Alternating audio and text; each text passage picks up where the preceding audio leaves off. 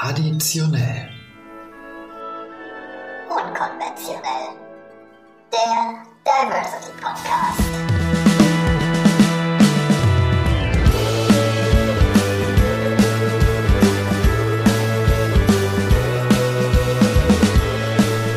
Und herzlich willkommen zurück bei Traditionell Unkonventionell, eurem Lieblings-Diversity-Podcast. Neues Jahr bringt hoffentlich neues Glück und auch euer Lieblingspodcast ist zurück. Ich war schon ganz aufgeregt, dass wir jetzt nach einer kleinen kreativen Pause über den Jahreswechsel endlich wieder mit spannenden Gästen ins Gespräch kommen. Und ich kann euch verraten, die Planungen für das vor uns liegende Podcastjahr sind schon weit vorangeschritten und es wird mega. Wir werden ein Politikerin-Special haben. Wir werden wieder live auf dem Leipziger Augustusplatz sein. Und heute habe ich auch einen wunderbaren Gast bei mir. Bevor ich euch sie aber ein bisschen näher vorstelle, möchte ich den kleinen Werbeblock an den Anfang stellen und euch ganz, ganz herzlich bitten, wenn es euch gefallen hat, wenn euch bisherige Folgen oder auch diese Folge gefallen, gebt uns fünf Sterne bei Apple Podcasts, ein Like bei YouTube, abonniert uns bei Spotify, dieser Apple Podcast oder wo auch immer. Und wenn es euch nicht gefallen hat, dann empfehlt uns denjenigen Leuten, die ihr nicht so mögt. Auch die nehmen wir mit, natürlich. So, und damit äh, kommen wir auch zum heutigen Gast. Sie ist so eine Persönlichkeit, wo man eigentlich mehrere ähm, Moderationskarten braucht, um sie vorzustellen. und ich versuche es kurz zu machen. Sie ist Autorin, Bloggerin, Influencerin, Theologin, Vollblutmutter, Leipzigerin, Freundin der bedeutenden Leipziger Künstlerin Laura Liebeskind und vielleicht sogar ein bisschen feministische Aktivistin. Darüber rede ich heute mit der wunderbaren Priska Lachmann. Hallo Priska. Hallo. Wollen wir erstmal anstoßen? Wir stoßen an, natürlich. Schön, dass du da bist. ich habe mir Gin gewünscht und kriege, äh, was kriege ich? War der Olivenöl, Pfeffer? Ähm, genau, du, du, hast einen äh, Gin und äh, mit einer wunderbaren, mit einem Stadttonic, mit einer äh, Limonade, mit Olivenöl, Meersalz. Klingt eklig, ist es aber nicht. Eine Nee, Empfehlung. Hm. unseres künftigen Hauptsponsors der Gourmetage, falls Sie das irgendwann hören. Also wir versuchen es ja seit der ersten Folge. es hat bisher äh, leider noch nicht geklappt. Ähm, ja, Priska, ähm, ich finde es mega schön, dass du da bist, dass wir mal Zeit haben, auch miteinander ins Gespräch total, zu kommen. auf jeden Fall. Ähm, fehlte irgendwas bei dem, was ich jetzt aufgezählt habe, was du alles bist? Ja, ich wollte dich nicht gleich unterbrechen, du hast wirklich was vergessen. Ja, was habe ich denn vergessen? Äh, ich habe in der Pandemie noch angefangen, äh, meinen Master in Familien- und Paartherapie zu machen und beende den dieses Jahr. Ich bin dann also auch, äh, ja, auf jeden Fall masterifizierte äh, Familien- und Paartherapeutin. Gut, da du das noch nicht verrückt. bist, kann ich das noch nicht vergessen haben, sondern du bist designierte Familien- und Paartherapeutin.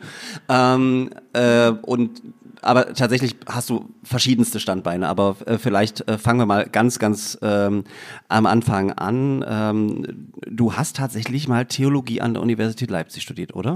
Ja, also tatsächlich habe ich mal meinen Bachelor gemacht äh, in Theologie. Das habe ich im Schwarzwald gemacht. Da sind immer so amerikanische Profs eingeflogen oder haben da auch gelebt. Es war eine Zweigstelle von der Lee University. Und ähm, ja, das war wirklich spannend. Es war auch ein bisschen cool, weil ehrlich gesagt, also wir hatten alle Nationalitäten da und alle haben zusammen gelebt. Also das war mega krass. Also aber wie, diese, wie kamst du dorthin? Weil das klingt nach kleinem Dorf. das war auch ein kleines Dorf. Ich habe, äh, ich weiß ehrlich gesagt nicht mehr genau. ich habe hab die über einen Flyer gefunden. Dann dachte ich, okay, das war gerade die Zeit, wo Bachelor Master kam. Und dann dachte ich, okay, das ist ja cool. Ich mache einfach gleich einen Bachelor. Ähm, und dann hatten die eben Theologie und dann quasi die ganze Unterricht auf Englisch, fand ich auch mega. Und dann dachte ich, und dann, ach so, und dann hatten sie so einen Schwerpunkt Psychologie. Das fand ich super spannend. Dann habe ich gedacht, okay, cool, mega, das mache ich. Ähm, und habe dann erst mitbekommen, also das war halt in so einer Entwicklung, ne? Und da habe ich das, es war auch eine Zeit 2004, da hat man auch noch nicht so viel gegoogelt oder so, ich weiß auch nicht. Und dann habe ich erst später mitbekommen, dass ich jetzt einen amerikanischen Bachelor gemacht habe. Also für die, für die jüngeren Zuhörerinnen und Zuschauer unter euch, also früher gab es sowas wie Flyer und ähm, man hatte dann noch so ein sowas wie Inter, also Internet gab es schon, aber das, wir hatten so Modems mit merkwürdigen Geräuschen. Da war die Internetrecherche teilweise noch sehr teuer, Ja, weil man nach Minuten bezahlt hat. Ja, genau. Also es war einfach so, ja, man hätte das auch gar nicht so gefunden. Also es war. Ja. Genau. Dann habe ich ähm, tatsächlich als Jugendreferentin gearbeitet und als angehende Pastorin in einer Freikirche. Dann können wir, das, darüber können wir gleich sprechen. Ja. Genau, dann ist was ganz ähm, Doofes passiert. und dann habe ich äh, nochmal an der Uni Theologie studiert, äh, mit dem Ziel eigentlich Pfarrerin zu werden. Und es lag, glaube ich, daran auch, dass ich, also auf der einen Seite ähm, habe ich den Job sehr, sehr gemocht. Das ist ein sehr, sehr warm, schöner Job, weil du so mit Menschen arbeitest, kannst dich selbst organisieren. Ähm, das Studium fand ich mega, es ist fordernd. Ähm, mal da mein Krekom Hebraikum zu machen, war total abgefahren. ich habe vor allem schon Kinder gehabt und habe damit Krekom Hebraikum gemacht. Ich bin richtig stolz auf mich. Und dann aber, ja, kam es dann dazu, dass ich äh, immer mehr geschrieben habe, geschrieben habe und dann kamen immer mehr Buchanfragen. Und dann habe ich gemerkt, dann habe ich Urlaubssemester gemacht und Urlaubssemester gemacht und Urlaubssemester gemacht.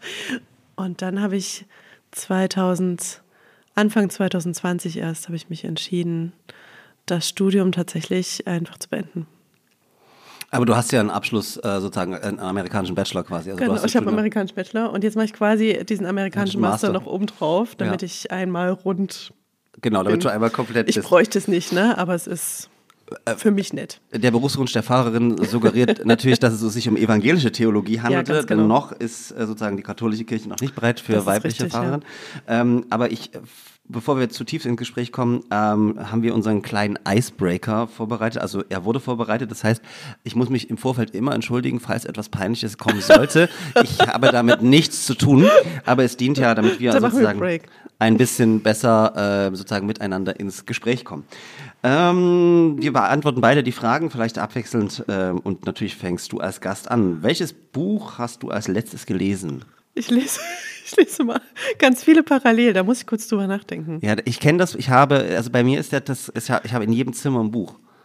Und der Trend geht ja auch zum Toilettenbuch. Ich weiß nicht, ob das bei dir auch so äh, ist. Zeitschriften liegen dabei. Ah, Zeitschriften, hm, verstehe. ähm, äh, das letzte war, ähm, was ich fertig gelesen habe bei mir, ähm, äh, ich glaube, Winternähe von Myrna Funk. Ah, Ich, weil ich eine Veranstaltung mit Myrna hatte und dann, genau, das habe ich Hm, gelesen. schön. Ja. Und bei dir, was war das letzte, was du vielleicht fertig gelesen hast? Ich glaube, Achtsam Morden habe ich fertig gelesen im Urlaub. Das, Ja. Ja. Achtsam habe ich tatsächlich fertig gelesen.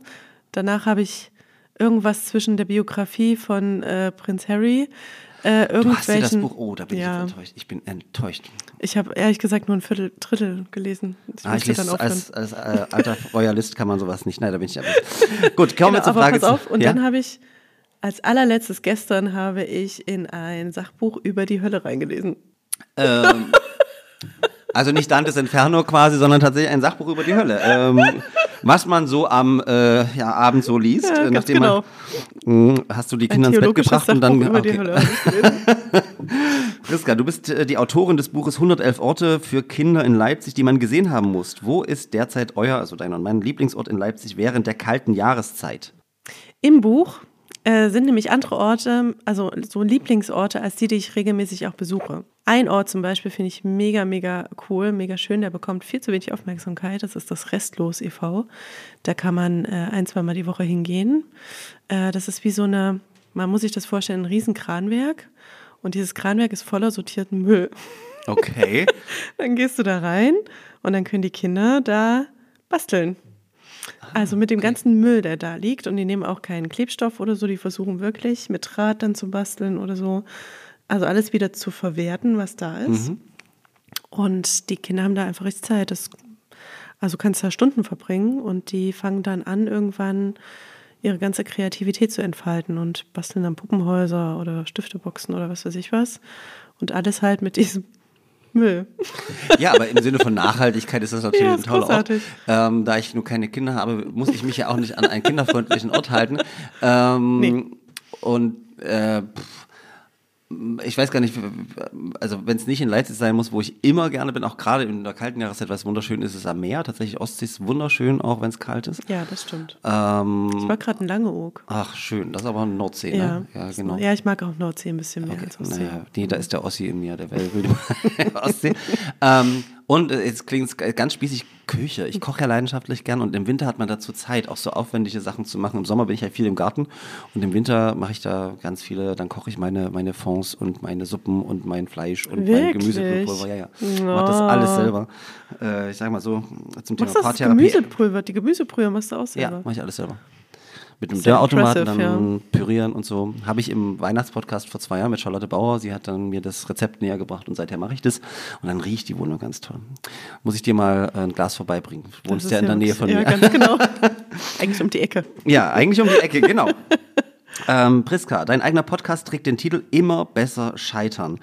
Wann äh, wollte das letzte Mal bei euch etwas nicht funktionieren?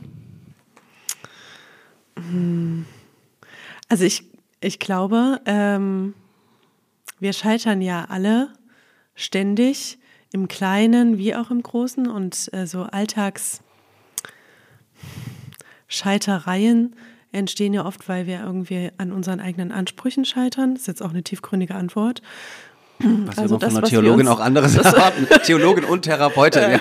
das, was wir uns quasi wünschen und vorstellen, daran scheitern wir. Das ist, ich, ich, der Begriff ist halt leider so inflationär gebraucht. Und ähm, ich würde schon sagen, dass ich bestimmt täglich irgendwo an meinen, oh, ich habe vorhin meinen Mann angepflaumt, bevor ich hergekommen bin zum Beispiel. Oh. Und ja, ich habe ihn angepflaumt, weil er so eine, äh, ich hatte irgendwie schlechte Laune. und er hatte so eine, so eine, der ist Sportler Ja. äh, früher gewesen und ähm, der trägt deswegen halt super gerne äh, auch Jogginghosen und zwar die von, weißt du, von seinem Verein früher. Ja.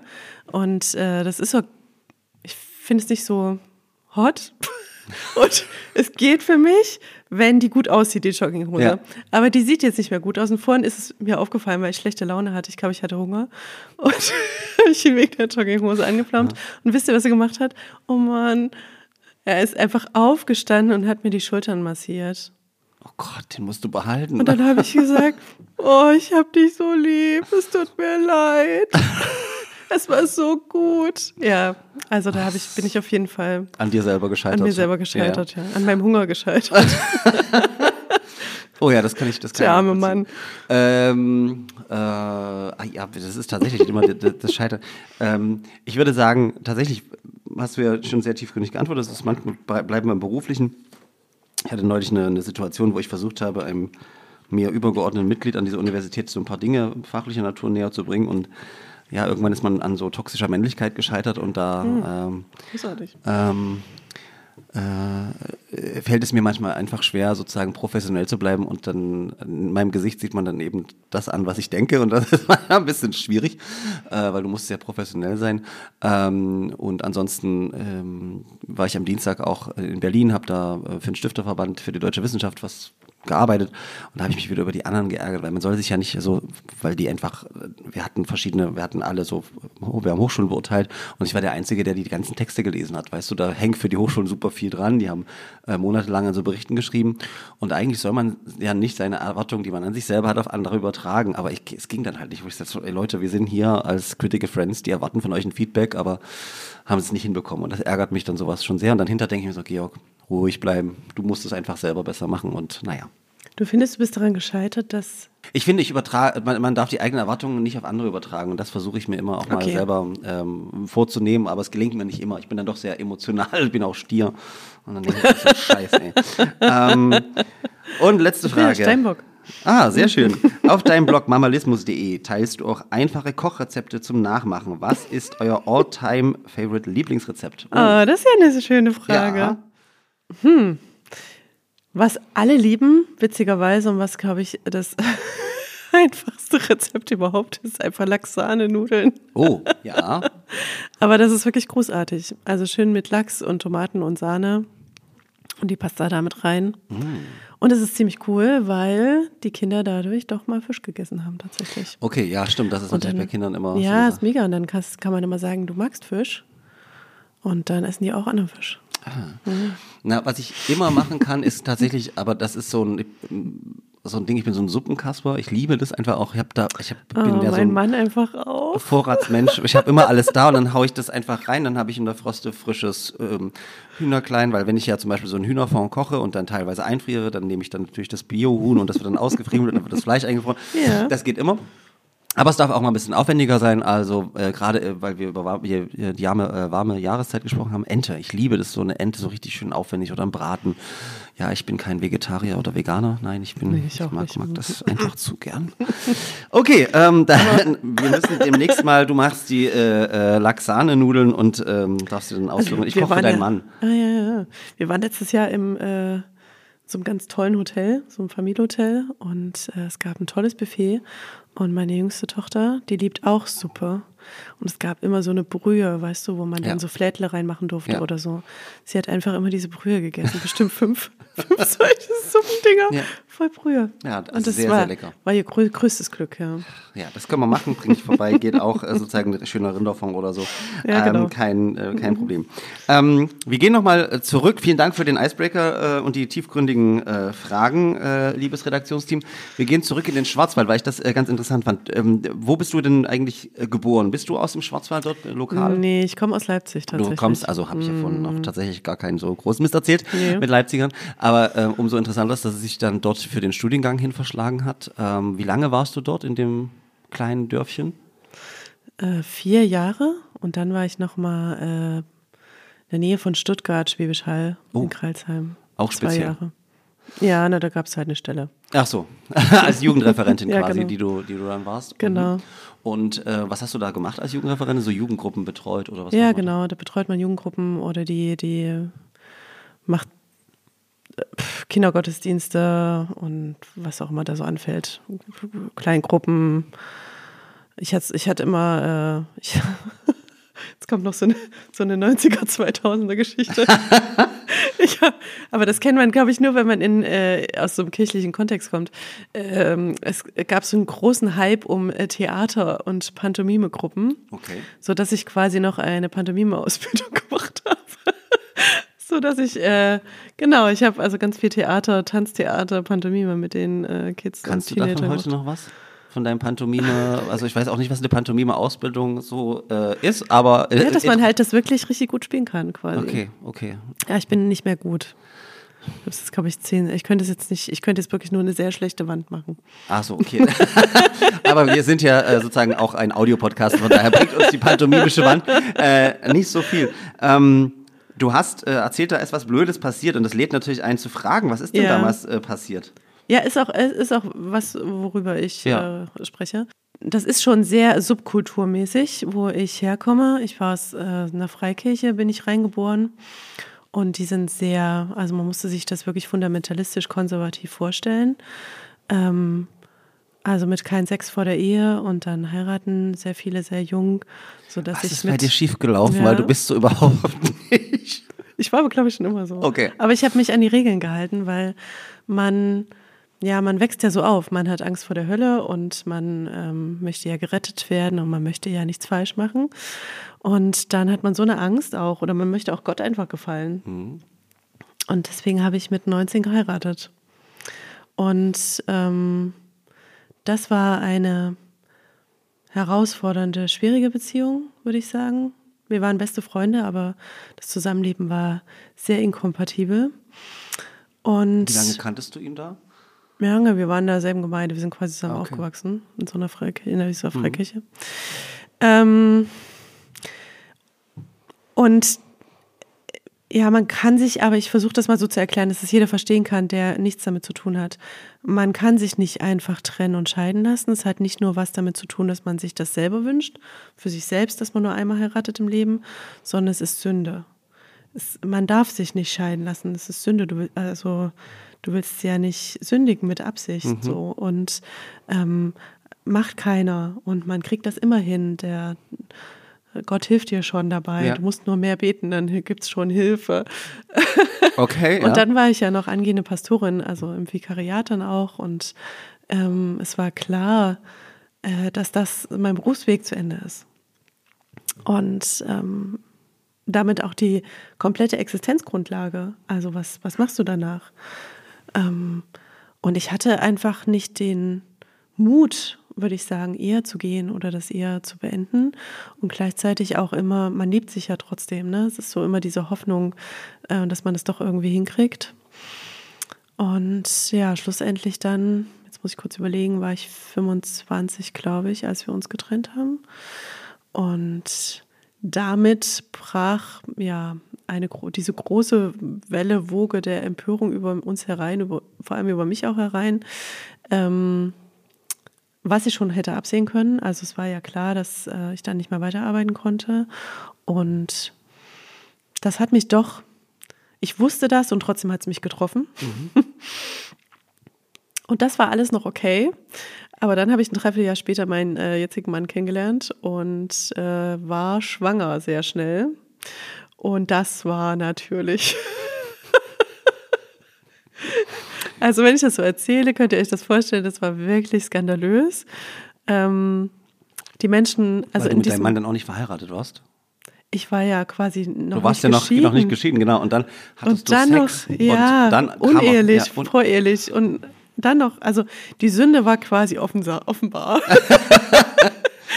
und ähm, ich musste dann aus der Freikirche austreten und damit war das Vikariat auch wirklich komplett beendet. Ja. Es gab auch kein Zurück mehr.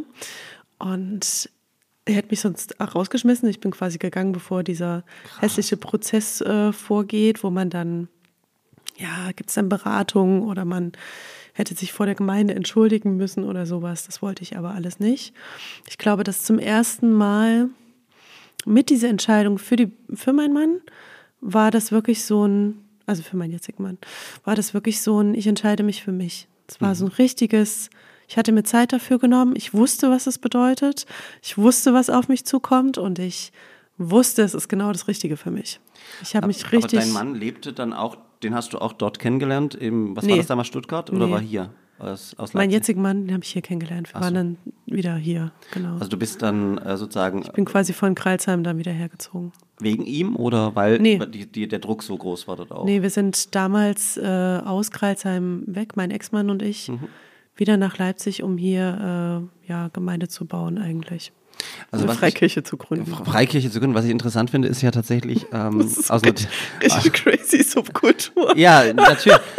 Aber es, man verbindet ja sozusagen mit dem, was du erzählst, äh, würde ich sagen, landläufig immer ein Klischee über die katholische Kirche und hier reden wir über eine Freikirche, die ja, Ja, wahnsinnig, konser- Freikirche, äh, wahnsinnig konservativ Ja. ähm, ist. Ähm, und du, du sagtest aber auch, du bist in, in so eine Kirche geboren, das heißt, deine Familie, deine Eltern sind in so einer Freikirche, sind in dieser Freikirche wahrscheinlich auch noch. Ja. Und ähm, was macht das dann mit denen, wenn du, also sehen sie ihr Kind wirklich auch so als sündig gescheitert oder wie auch immer man das dann Also ich habe wirklich Angst gehabt, ne? Es war, es war, ähm, ich, das war wirklich riesig. Also diese Entscheidung, die ich getroffen habe, war riesig. Für mich mit den Konsequenzen und gleichzeitig zu wissen, es ist das Richtige für mich. Und ich dachte aber ehrlich gesagt wirklich, meine Eltern, also lassen mich hängen. Es hatte wirklich ein bisschen was, ehrlich gesagt, ich traue mich das immer nicht so zu sagen, aber es hatte etwas sehr, sehr blasen, gemeinschaftsmäßiges wenn du da rausfliegst, also es war, viele haben dann den Kontakt gemieden mit mir und ich habe gedacht, meine Eltern packen das nicht. Aber die waren total cool.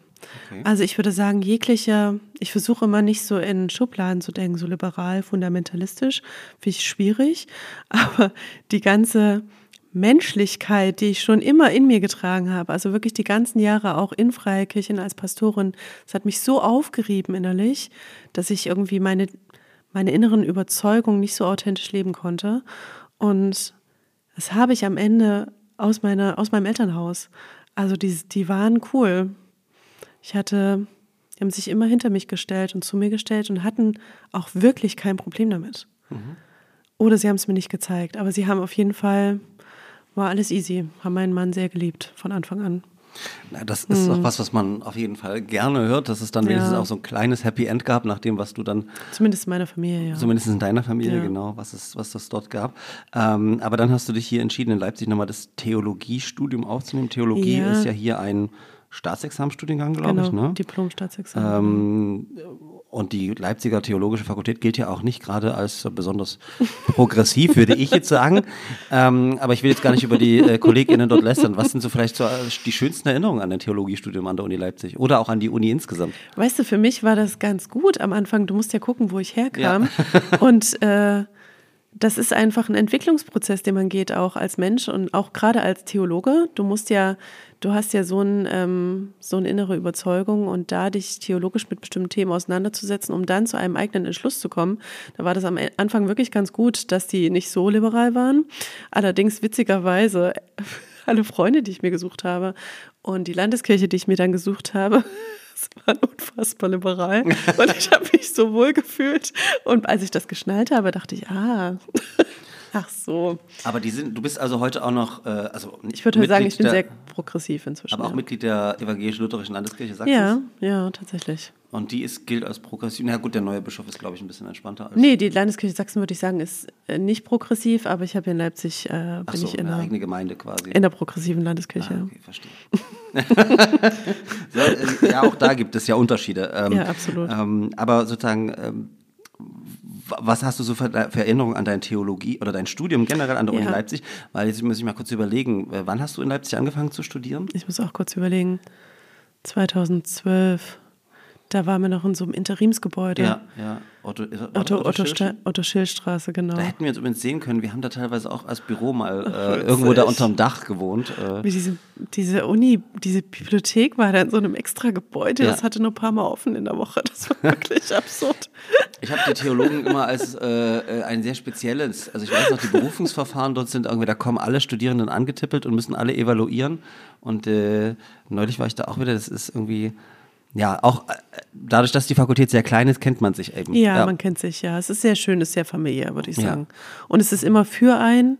Und ich habe ja dann äh, mit zwei Kindern quasi studiert. Ähm, später sogar noch mit drei Kindern. Und es war echt nett, muss ich sagen. Also man konnte immer, ich konnte immer das Baby mitnehmen.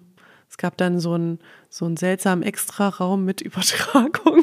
Aber weißt du, es gab ihn. Ja. Also es war so ein wirklich so ein Gefühl von, ähm, egal wie viel ich brauche, egal wie viel Zeit ich brauche, die helfen mir da durch. Ähm, es werden noch zwei Augen zugedrückt und sie helfen mir trotzdem durch und sie geben mir alle Unterstützung, die ich brauche, um dieses Studium zu schaffen. Das hat sich wirklich, also es war total schön. Es war richtig schön. Ich glaube, das Coolste, witzigerweise im Nachgang, ist für mich ehrlich gesagt, dass ich äh, diese Hürden Krekum und Hebraikum tatsächlich genommen und bestanden habe. Und gibt es heute noch Kontakte zu DozentInnen von damals? Oder? Dozentinnen nicht, aber äh, meine Kommilitonen ehemals schon, ja. Die hast du noch. Und Ja, davon die sind hab ich einige. Fahrerinnen, Fahrer wahrscheinlich. Ja, geworden. eigentlich, ich sagen, fast alle, ja. Ja. Aber Okay. jetzt erst auch. Jetzt das ist ja auch das Krasse. Das Ding, dieses Studium dauert halt ewig und drei Tage. Ja. Also die sind mitunter halt auch wirklich jetzt erst fertig und gehen jetzt erst auch in den Probedienst. Und als mir das dann auch im Jahr, Laufe der Jahre so bewusst wurde, habe ich gedacht, oh Mann, ey, da bin ich über 40, wenn ich fertig bin. Der Geldverdienst dann quasi. Oh nee, ja, das ist. Und ähm, du hast vorhin erzählt, dass dann, also das finde ich ganz interessant, dann kamen irgendwie immer die Anfragen für ein Buch, aber wie, wie stelle ich mir das denn vor? Weil, weil ähm, irgendwie muss man ja auf dich aufmerksam werden. Also mir hat noch niemand eine Anfrage für ein Buch gestellt. Hi. Ähm, äh, genau, ich hätte auch einen Titel für meine Autobiografie. Priska und ich sind ja äh, gleich alt. Wir sind beide äh, 96 geboren. Äh, und von daher könnten wir. Nein, jetzt aber mal ernst, äh, ernsthaft. Wie passiert das? Hast du damals schon gebloggt oder, oder wie ist, ist, sind die ähm, Anfragen zu dir gekommen? Ja, genau. Ich habe äh, ich hab als Kind schon geschrieben, um Bücher und äh, ich habe immer Zeitschriften geschrieben und das war mein Hobby. Ja, klar. Ich habe Power Rangers gespielt und du hast Bücher und Zeitschriften. Ja, klar. Ich hatte auch äh, mehrere Brieffreunde immer gleichzeitig, damit ich viel schreiben kann. Aber ähm, ich komme aus so einem Akademikerhaushalt und äh, jetzt Autorin werden stand da irgendwie nicht so. Also das war jetzt nicht so, dass das möglich gewesen wäre. also man hätte auch gar nicht gewusst, wie und Germanistik studieren wollte ich auch nicht. Und das heißt, ich habe wirklich schon immer geschrieben. Dann habe ich zwischendurch halt äh, in meiner großen Lebenskrise mal nicht geschrieben und äh, habe dann aber wieder angefangen und habe hier für so eine Familienzeitung geschrieben. Und im Sonntag, das ist so eine evangelische Kirchenzeitung in Sachsen, und dann habe ich meinen Blog angefangen. ganz, also die ersten Artikel sind ja zuckersüß, wirklich. Aber ich wollte einfach nur schreiben, das war Ja. mir völlig egal, wer das liest. Und das war damals quasi übers Internet möglich, einfach äh, sehr niedrigschwellig da Texte Total, zu veröffentlichen. ja, ich glaube, es war dann 2014 oder 15 und dann macht man halt einfach. Ja. Dann haben das da 20 Theologen gelesen, die fanden das nett, dann habe ich halt immer weitergeschrieben. Es war mir wirklich Wumse. Ja. Ich wollte ein, eigentlich wollte ich, mein großes Ziel war immer ein Buch schreiben und dann habe ich gedacht, ich muss ja irgendwo gefunden werden. Also tatsächlich. Und äh, so kam es dann auch. Also das, ähm, Und warte, ich muss überlegen, 2018 glaube ich, habe ich plötzlich eine E-Mail gehabt von einem Agenten und der hat gesagt, äh, möchtest du nicht 111 Orte äh, für, in, für Kinder in Leipzig schreiben? Ich habe deinen Blog gefunden, du kannst schreiben, du kannst Fotos machen, mach das. Dann muss das tatsächlich damals gewesen sein, als wir uns das erste Mal beim Frühstück bei Laura zu Weihnachten kennengelernt haben, weil du hast Ja. nämlich dann damals nur erzählt vom Blog und du hast ein mega geheimes Buchprojekt und so weiter, worüber du nicht reden darfst. Ja, das war dann, da haben wir uns das erste Ach, Mal gesehen, witzig, ja. ja. bei dem Frühstück. ähm, Das in stimmt. der alten Und es war wirklich nicht spruchreif, weil das war so ein Riesen, es ging immer hin und her, weil jemand anderes das Buch schreiben sollte. Dann, dann also durfte ich nicht, es ging halt um Verträge. Aber das, das heißt, du hast dann, das war dein erstes Buch mit den 111 Orten, die du selber Ja. geschrieben hast. Ähm, was unterscheidet denn so ein, so ein Buch von dem Blog? Also ich stelle mir das einfach äh, als super anstrengend vor, so ein Blog schreibst, also einen Blogbeitrag schreibst du schneller mal runter als so ein ganzes Buch ganz mit genau. Konzeption und so weiter. Ja, das ist ganz genau so. Wie lange arbeitet man an so einem Buch wie 111 Orte? Weil ich weiß nicht, vermutlich bist du ja auch einfach ähm, mal ein paar Orte besuchen gegangen oder musstest du Doch, oder ich habe ich hab alle, ich hab ja auch alle Fotos gemacht. Ja. Ja. Ich habe einfach äh, mehr als 111 besucht, weil manche sind ja auch wieder rausgefallen. Hm. Es war es war sehr, sehr stressig. Ich hatte nur drei Monate. Also Ach es geht so. eigentlich gar nicht so darum, ja, ich wollte das halt unbedingt, guck mal, da kommt so eine Chance in dein Leben, ne? Da sagst du ja nicht, ach nee, ich bräuchte noch ein halbes Jahr länger. Also ich habe es einfach gemacht. und dann ich hab- habe fünf Orte an einem Tag besucht oder so. Das Ach war so, krass. unfassbar. Und jetzt fragen wir natürlich ganz investigativ nach, wie, wie kann man sich das vorstellen? Bekommt man dann im Vorfeld wenigstens einen Vorschuss oder so? Kann man dann Mhm. davon leben, während man das macht? Oder muss man dann hoffen, dass dann ganz viele Bücher hinterher verkauft werden? Oder? Also im besten Fall hat man eine Agentur.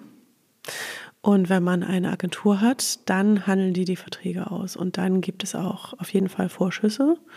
Äh, meistens gibt es einen Vorschuss am Anfang, manchmal gibt es einen, also und dann nochmal bei Abgabe, das ist so üblich. Und die sind äh, okay, aber die sind jetzt nicht so, als dass man davon leben könnte. Also man müsste dann, ich sag mal so, in ein, zwei Monaten das Buch eigentlich geschrieben haben, damit sich dann auch gelohnt Okay, hat. ja, krass. Und das schafft man ja meistens nicht. Also ich nehme mir immer vor, dass ich nur so drei Monate brauche. Im Endeffekt äh, brauche ich immer ein halbes Jahr und äh, gebe immer zu spät ab. Ich bin wirklich so ein bisschen der Horror für Verlage, ehrlich gesagt. Aber ich weiß auch gar nicht, wie man es sonst machen soll. Also ich nehme wirklich ja mehr an. Ähm, damit ich von diesen Vorschüssen dann tatsächlich auch die Bücher schreiben kann. Ja.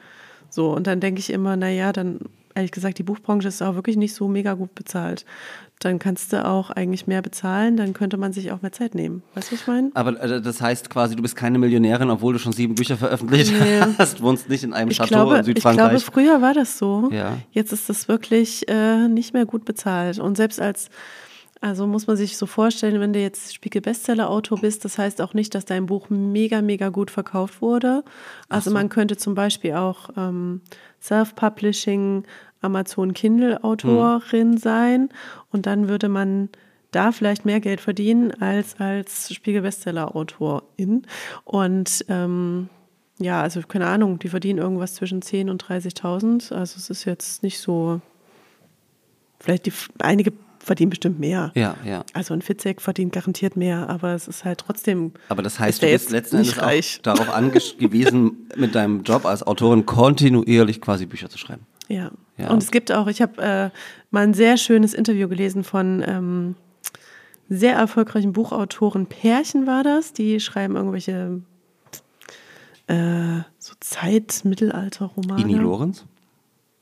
Weiß ich nicht mehr. Ich weiß das nicht. ist ein Ehepaar und die schreiben so eine historische. wirklich? Ich mag historische Romane tatsächlich. kann sein. Allerdings nicht, Aber nicht die diese. schreiben so vier, fünf, vier bis sechs im Jahr. Ja, ja, genau. Naja, dann sind die das. sicher. Ja, genau. Und was, äh, du hast gelesen? Genau. Ich habe da jetzt Interview mit denen gelesen und dann äh, fand ich das so krass. Dann habe ich gedacht, die machen vier bis sechs Bücher im Jahr. Dann machen die noch eine Lesetour und eine Recherchetour für die anderen Bücher. Und dann deshalb können die davon leben. Die haben aber auch keine drei Kinder wahrscheinlich, Genau. ne? Aber es sind vier bis sechs Bücher. Ja. Das heißt, es ist jetzt nicht so ungewöhnlich, dass ich, dass ich drei, vier Bücher im Jahr schreibe, weil Ja, okay. Wie soll es denn sonst gehen? Ja, Ken Follett beschäftigt, glaube ich, auch äh, sozusagen mehrere äh, äh, Schreiber bei sich. Und, aber gut, der publiziert natürlich weltweit. Das Ja, ist ja auch genau. nochmal ein bisschen was anderes, vermute ich. Ja, ich denke auch, das ist noch was Ähm, anderes. Ja, Priska, vom ersten Buch zum, wie sagtest du, von sieben Bücher, die du ja mittlerweile veröffentlicht hast, das war dann schon ein ganze, äh, ganzes Stück. Ähm, hat man dann ein Lieblingsbuch? Ist das erste immer das Liebste? Oder geht's davon, das ist das, das und das ist das, was mir am meisten bewegt hat? Was, was ist da, wie gehst du damit um? Oder sind das deine, da sind es auch Babys von dir, wie deine drei Kinder Ich quasi? voll noch nie überlegt. Witzig. Also ich glaube, es fühlt sich an jedes Mal wie so eine Geburt. Wenn man das noch nie erlebt hat, ist es wirklich schwierig. Aber es, ist- ich sag auch, die Lektoren sind irgendwie wie die Lektorinnen, ich hatte immer nur Lektorinnen, äh, sind so wie Hebammen, das Buch zu gebären. Aber es ist wirklich, es so eine, es ist wirklich schwierig.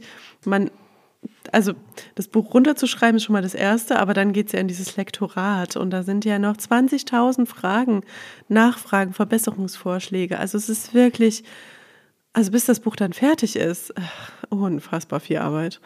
Und dadurch fühlt sich das, glaube ich, auch so tatsächlich an. Aber Wenn es dann, wenn du dann diesen Karton aus der Druckerei kriegst mit deinem ja, das ist schon geil, großartig. oder? ja, es ist einfach mega.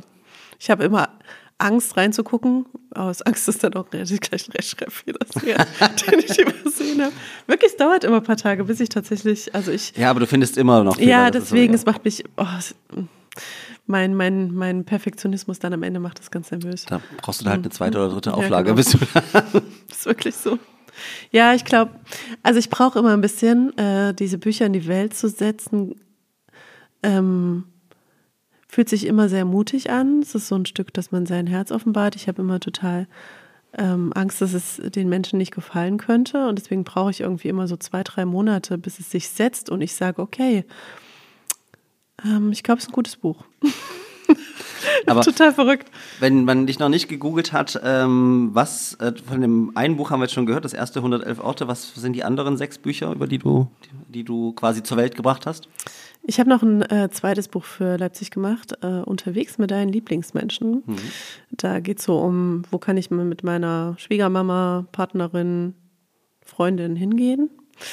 Äh, dann habe ich ein, ein Mütterbuch. Also das ist äh, ziemlich lustig, weil es hat ganz, ähm, die ganzen Kapitel sind so, ich fühle mich so schlecht. Äh, ich trinke literweise Kaffee. So habe ich mir das alles nicht vorgestellt. Äh, wir haben kaum noch Sex. Also so sind die Kapitel. Und es geht eigentlich um Ermutigung, dass es allen so geht. Man ist quasi nicht alleine in dieser Phase. Ähm, dann habe ich ein Buch geschrieben über oder für jemanden, eine Frau, die hat den Genozid in Ruanda überlebt, 1994. Das ist so ein biografischer Roman. Ähm, die ist mit neun Jahren dann allein nach Deutschland gekommen. Äh, total krass. Und die tourt gerade mit ihrem Buch in Ruanda rum. Äh, ist da, trifft der äh, Minister und äh, den Präsidenten von Ruanda und ist da im ruandischen Staatsfernsehen mit diesem deutschen Buch. Es hat doch gar keine Übersetzung. Aber das ist wirklich, äh, das ist total, ein total cooles Gefühl, das zu sehen, dass das eigene Buch quasi da in Ruanda ist. Also wie verrückt ist das, weil ich war selber noch nie da und es fühlt sich total gut an. Ähm, dann habe ich noch einen biografischen Roman geschrieben über eine ehemalige äh, Prostituierte. Sie bezeichnet sich selber so, wir hatten das vorhin schon mal, also eine Sexarbeiterin, die von ihrem dritten Mann, glaube ich, was ich glaube, es war der dritte Mann, in die, ja, also wirklich verkauft wurde in Amsterdam, hat die ausgetrickst und ähm, dann brutal dazu gezwungen. Und ähm, das ist eine ziemlich abgefahren. Also das Buch ist so nicht so eine Einschlafgeschichte, weil es ist einfach nur schlimm und es bleibt schlimm und es wird immer schlimmer und dann wird es immer noch mal schlimmer und man denkt immer, man hat ein Ende und es nimmt überhaupt kein Ende. Die äh, schafft es es, ist dann. nicht fiktiv, sondern es ist Es eine ist eine echte Geschichte. und die ist noch abgefahren. Ich muss das erzählen. Die, ähm, der Glaube zu Gott hilft ihr, Ja. Äh, Kraft zu entwickeln innerlich, um da rauszukommen. Aber auch nur, also weil sie in einem Nagelstudio war, dort hat sie Acrylnägel bekommen. Damit konnte sie den Freiern besser den Rücken aufkratzen. Und äh, diese, dieses Nagelstudio war das erste Acrylnagelstudio in Europa in Amsterdam. Und die das gemacht hat, war eine Amerikanerin, die hat die Acrylnägel erfunden. Die steht sogar im Guinness World Rekordebuch. Ähm, die hat es beim Zahnarzt entdeckt, wie man Acrylnägel macht. Dann hat sie gedacht, okay, also sie aus diesem Zahnarzt heraus, Besuch heraus das entstanden. Und die Amerikanerin war natürlich, war sehr gläubig und hat also diesen ganzen Sexarbeiterinnen von Gott erzählt und gleichzeitig gesagt, komm, fang bei mir an, du kannst Nägel machen. Ich lerne dir, wie man Acrylnägel macht und hat denen eine Ausbildung gegeben. Dadurch hatte sie die Chance, da rauszukommen, ähm, weil sie eben einen Job hatte. Ja, okay. Ne?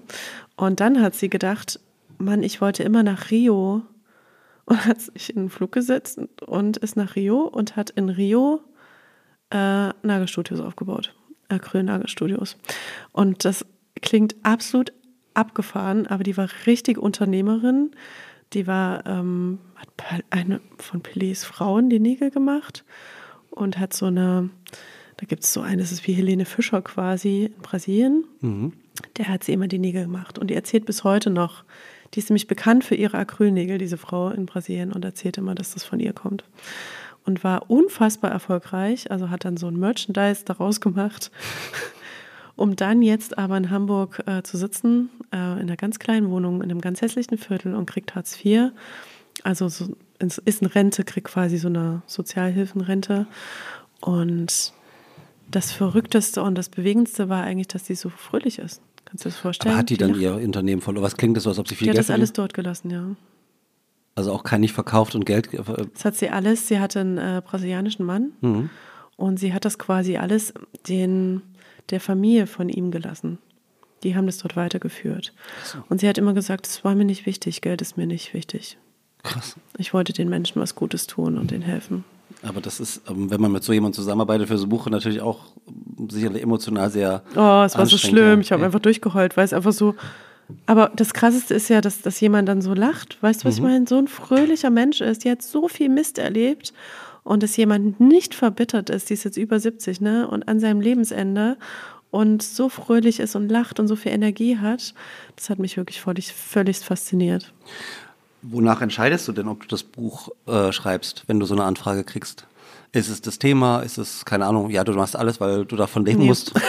da ist so. Du hast ja gesagt, zwei bis drei musst du pro Jahr schreiben. Ja, das stimmt. Nee, aber ich hatte äh, bisher, also nee, äh, ich würde nicht alles machen. Ich habe das schon mir aus, ausgewählt. Ähm, es muss mich, es muss meine Intuition, glaube ich, berühren. Ähm, also meistens ist es, die nächsten Bücher, die ich zum Beispiel schreibe, sind so Sachbücher und da habe ich mir die Themen selber ausgedacht, selber überlegt, was ich schreiben möchte und reiche das dann beim Verlag ein als Exposé und die nicken das dann ab oder auch nicht.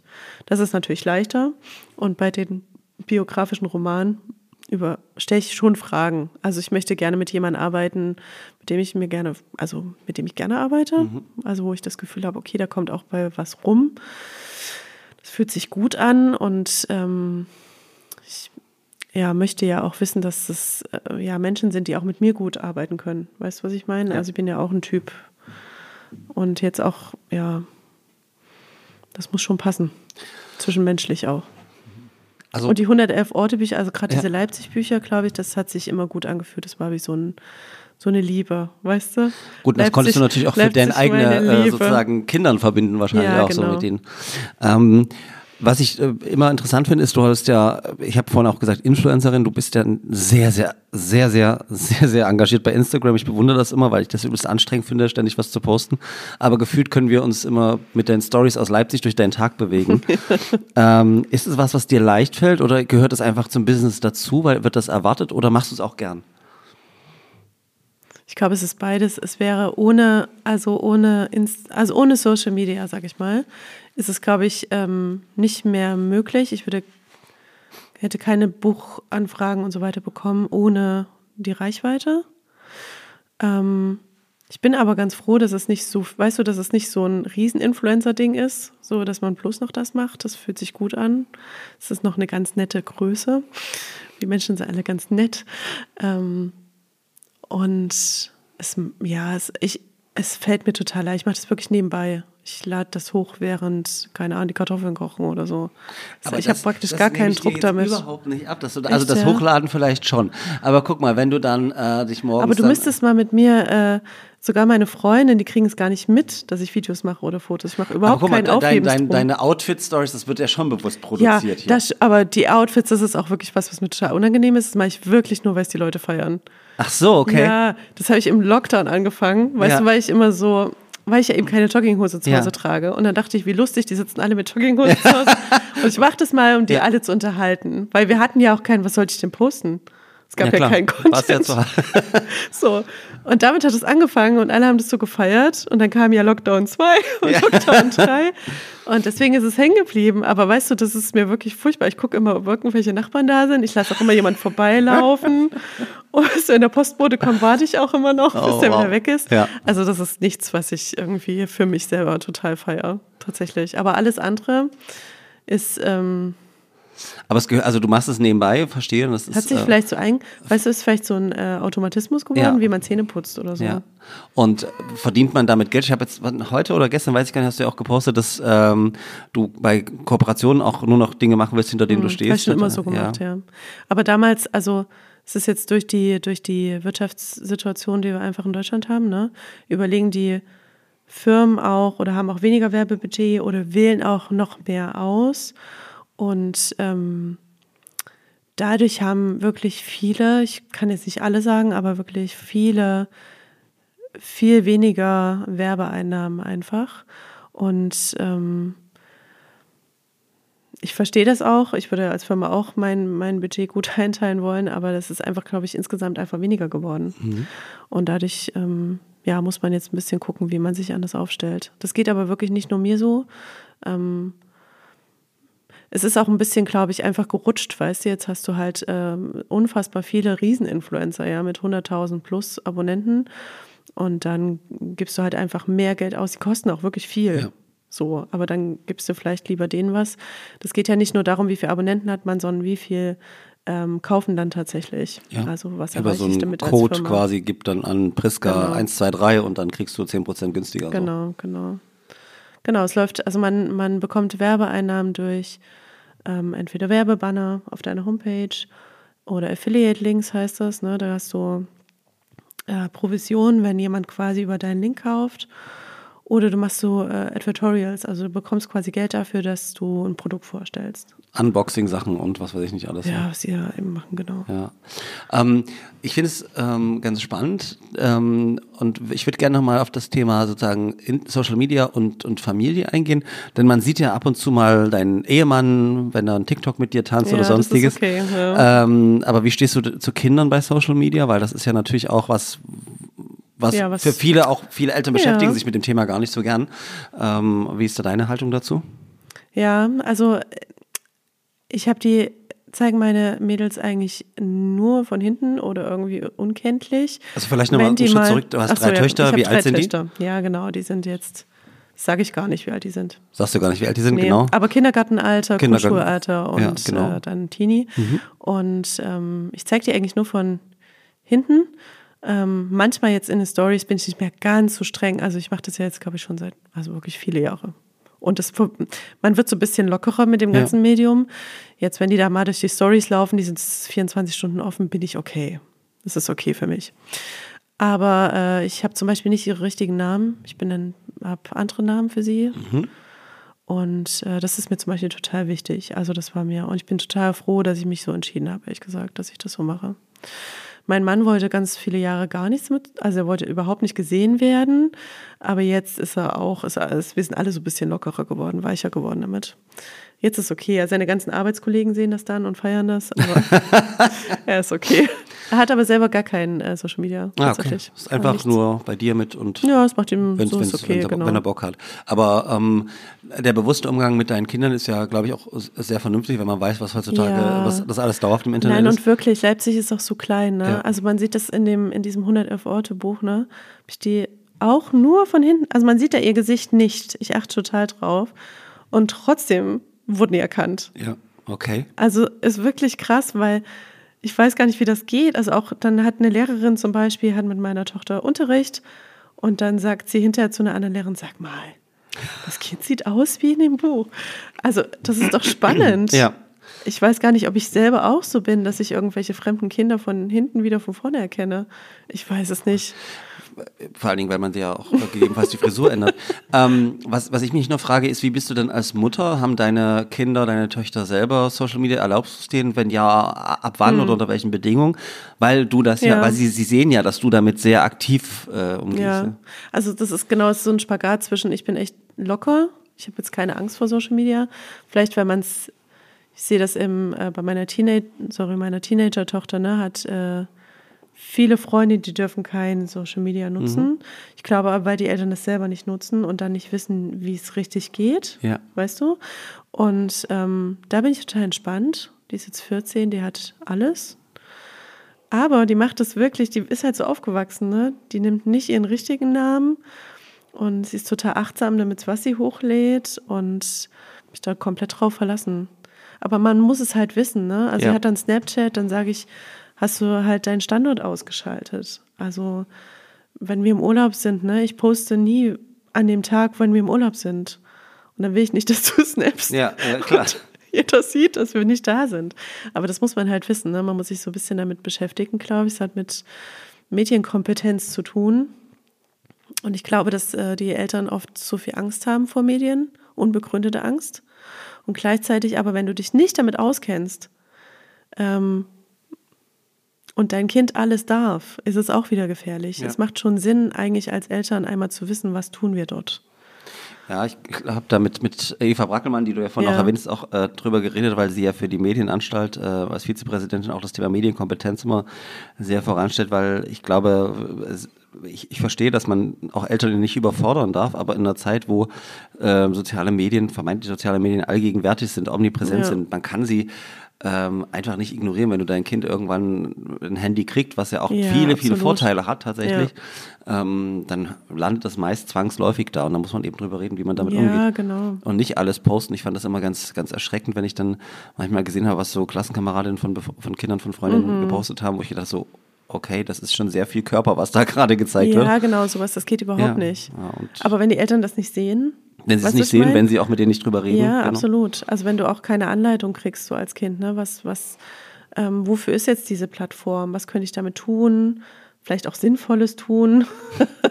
also das ist ja schon. Und auch, was ich total schön finde, ähm, ist zu sagen, äh, wir kommen, wir, wir, ähm, wie heißt denn das? Nicht, nicht nur, dass wir nur aufnehmen quasi.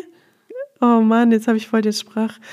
Wir dass wir eben etwa, Auch genau, dass wir Inhalt nicht, produzieren, Content. ja, äh, genau. hochladen. Also, dass wir auch, ich will sagen, dass man eben auch Content produziert. Ja. Dass du deine Kreativität halt auslebst auf diesen Plattformen. Du kannst wirklich total super selber Videos schneiden, die Musik schneiden dazu. Ähm, keine Ahnung, du bastelst gerne, kannst da drauf Bastelvideos machen, ja. Also, das Social Media ist ja das, was du draus machst. ja. Und das kann total, total produktiv sein, total gut sein für die Kinder. Also, ich. Es kann auch, auch äh, tatsächlich äh, niedrigschwellig sein, weil du sagst es ähm, vorhin, ja, ähm, du sprachst von deiner Therapie, äh, Therapeutin-Ausbildung, die du ja machst. Auch das kann über Social Media eine Möglichkeit sein, Mhm. Ja. niedrigschwellig, in, wenn man in der Situation ist, wo man Hilfe braucht, was zu finden. Absolut. Ne? Ich Und habe Therapeutentalk. Ah, okay. Therape ah, das ist also bei TikTok quasi. Therapy TikTok, ja. Ah, okay. ähm, faszinierend. Ähm, und äh, da fragt man sich auch, wie viel Zeit, wann du überhaupt noch Zeit hast, aber Bücher zu schreiben, aber irgendwie kriegst du es hin. Ähm, ja, Priska, wir haben jetzt sozusagen schon über, über ein paar Dinge gesprochen, äh, was das Thema Social Media und, und deine, deine Töchter angeht. Ähm, als Bloggerin beschäftigst du dich ja tatsächlich auch so äh, mit, mit Vorurteilen, Klischees, äh, der Rolle von Müttern und so weiter. Ähm, würdest du sagen, dass sich die Rollenerwartungen ähm, an, an, an Frauen, an, an Mütter auch verändert hat sehr, dass die verstärkt unter einem Druck stehen als vielleicht vor 20, 30 Jahren? Ich glaube, dass wir, also, das ist ein Generationsding. Ich bin ja Millennial. Und ich glaube, wir sind dass 96 geboren, Priska, nur falls ihr mal Nachrichten möchte. Aber wir sind noch Millennial. und äh, wir sind ja mh, quasi Kriegsenkelgeneration. Und äh, ich denke, dass wir einfach mh, auf der einen Seite mitbekommen haben, beschwer dich nicht, ähm, zieh das durch, du schaffst das, ähm, beklag dich nicht, du darfst leben. Und dir geht's doch so gut. Und auf der anderen Seite ähm, sind wir ähm, eine Generation, die zum ersten Mal reflektiert, ihr inneres Kind irgendwie heilt und aufarbeitet und äh, sich eigentlich danach sehnt, ähm, anders zu leben und ruhiger zu leben oder mehr das Leben zu genießen. Und äh, ich glaube, dass ähm, wir echt in so einem Spagat hängen zwischen ähm, unsere DDR-Mütter haben das ja auch alles geschafft, mhm. Kinder und Arbeiten, alles unter einen Hut zu kriegen.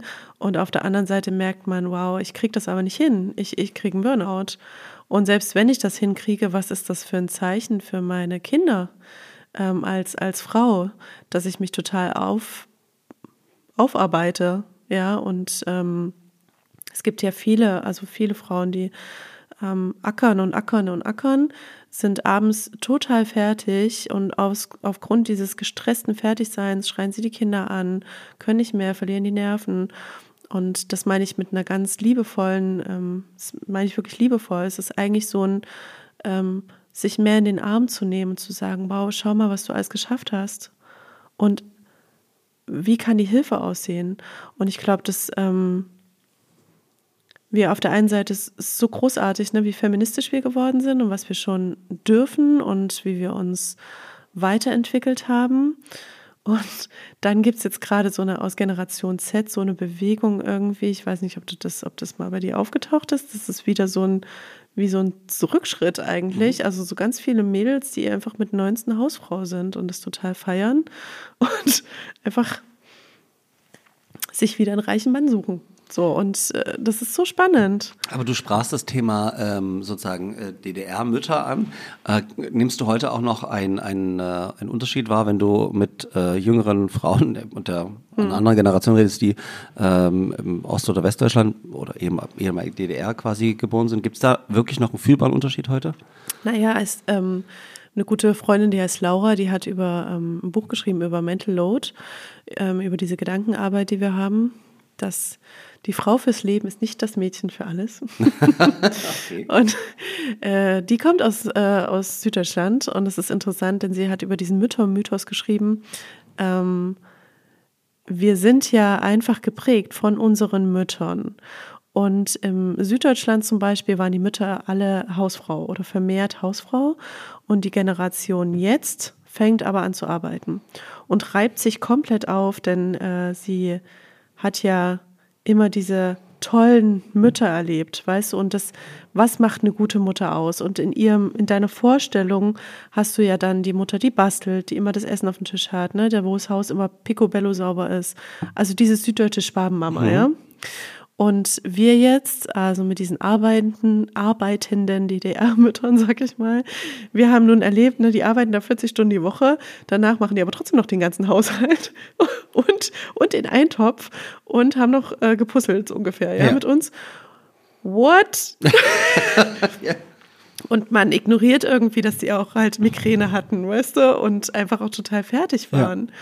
Ja. Und das ist so ein, wie kommen wir da raus? Also das, das ist echt was, womit ich halt überhaupt nicht, also das ist nicht das Ziel. Ich möchte nicht mit Migräne alt werden, weißt du? Aber was empfiehlst du dann? Weil ich glaube, das sind ja so Anfragen, die ja. wahrscheinlich äh, über deinen Blog oder deinen dein, äh, Social Media Kanäle häufig an dich gestellt werden. Ja, das, also ich, ich glaube, die äh, wirklich die einzige Lösung ist nicht, äh, ich werde wieder Hausfrau und arbeite nicht mehr, weil das ist echt äh, für deine eigene Selbst, Selbsterfahrung mhm. fatal. Aber ähm, zu lernen, als Paar den Mental Load zu teilen, ist wirklich das einzig wahre, die einzig wahre Lösung.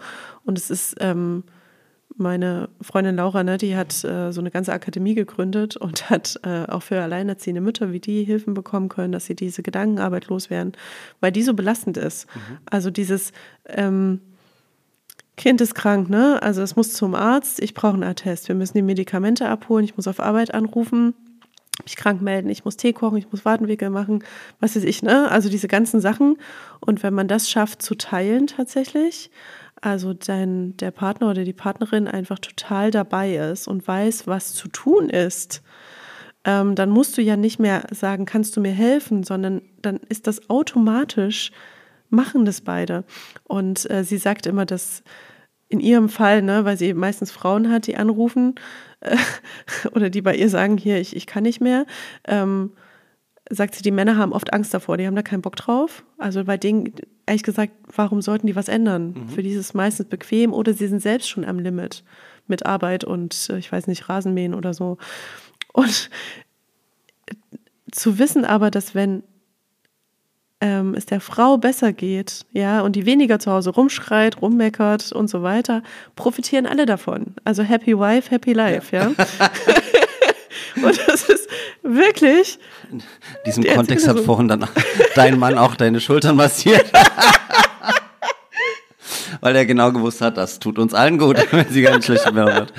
Ähm, ich, ich finde das ganz wichtig, ähm, auch äh, vor dem Hintergrund, dass wir äh, das böse C-Wort nicht mehr sagen, aber wir in der Pandemie ja auch erlebt haben, wie sich Geschlechterrollen, Geschlechterstereotypen ähm, auch ähm, verändern, bestätigen oder ein Rollback haben. Ja. Ähm, und ähm, dazu gibt es auch äh, natürlich ein bisschen wissenschaftlichen Content. Hm. Und äh, mit der Frage äh, beschäftigt sich die Studie des Monats, die wir uns jetzt gemeinsam Oha, anschauen. wirklich? Ja. Hm. Vorsicht. Vorsicht, Zahlen. Die Studie des Monats. Hallo, mein Name ist Marvin und ich stelle euch heute die Studie des Monats vor. Die heutige Studie lautet, traditionelle Rollenverteilung in der Corona-Krise belastet die Frauen. Die Studie wurde im Dezember 2020 von der Bertelsmann Stiftung veröffentlicht und Ziel war es, durch eine repräsentative Umfrage herauszufinden, ob während der Corona-Pandemie die traditionellen Rollenzuweisungen von Männern und Frauen bei der Verteilung der Aufgaben im eigenen Zuhause immer noch vorwiegen. Die Studie kam zu dem Ergebnis, dass sich Männer und Frauen bei der Bewältigung der häuslichen Aufgaben, die mit den Einschränkungen des öffentlichen und beruflichen Lebens einhergehen, häufig in traditionellen Geschlechterrollen wiederfinden. Zum Beispiel geben 69 Prozent der Frauen an, dass sie die generelle Hausarbeit erledigen, während es unter den Männern nur 11 Prozent sind. Laut der Studie haben zwei Drittel der Frauen angegeben, dass sie Aufgaben wie Lebensmitteleinkäufe erledigen und auch für die Zubereitung der Mahlzeiten zuständig sind, während das unter den Männern nur 40 Prozent waren. Auch die Kinderbetreuung, das Homeschooling sowie die Koordination der Terminplanung für die Kinder fiel eindeutig in den Aufgabenbereich der Frauen. Ungefähr die Hälfte der Frauen geben an, dass die Arbeitsverteilung ungerecht sei und ihnen die Vereinbarkeit von Familie und Beruf schwerer falle als vor der Corona-Pandemie. Jedoch ist jede zweite Frau der Meinung, dass die Rollenverteilung schon vor der Corona-Pandemie ungleichmäßig zwischen den Geschlechtern war. Demnach hat die Pandemie weniger zu einem Rückschritt in die traditionellen Rollenbilder gesorgt, sondern zeigt vielmehr, dass die traditionelle Rollenverteilung in Deutschland bisher noch gar nicht richtig aufgebrochen war. Männer und Frauen sollten also ihre privaten und beruflichen Rollen reflektieren, die Aufgabenverteilung zur Sprache bringen, aber auch Rücksicht auf die Belastung und die Bedürfnisse des Partners oder der Partnerin nehmen. Die Studie schlägt vor, dass ein Diskurs über die Vor- und Nachteile unserer Arbeitswelt und deren Auswirkungen nötig ist. Die Vereinbarkeit von Privat- und Berufsleben müssen zukünftig breiter diskutiert werden. Was denkst du denn, wie wir dazu beitragen können, die traditionellen Rollenverteilungen zwischen Männern und Frauen aufzubrechen? Des Monats. Ja, Priska, ähm, das war ja passend zu, zu unserer bisherigen Absolut. Diskussion.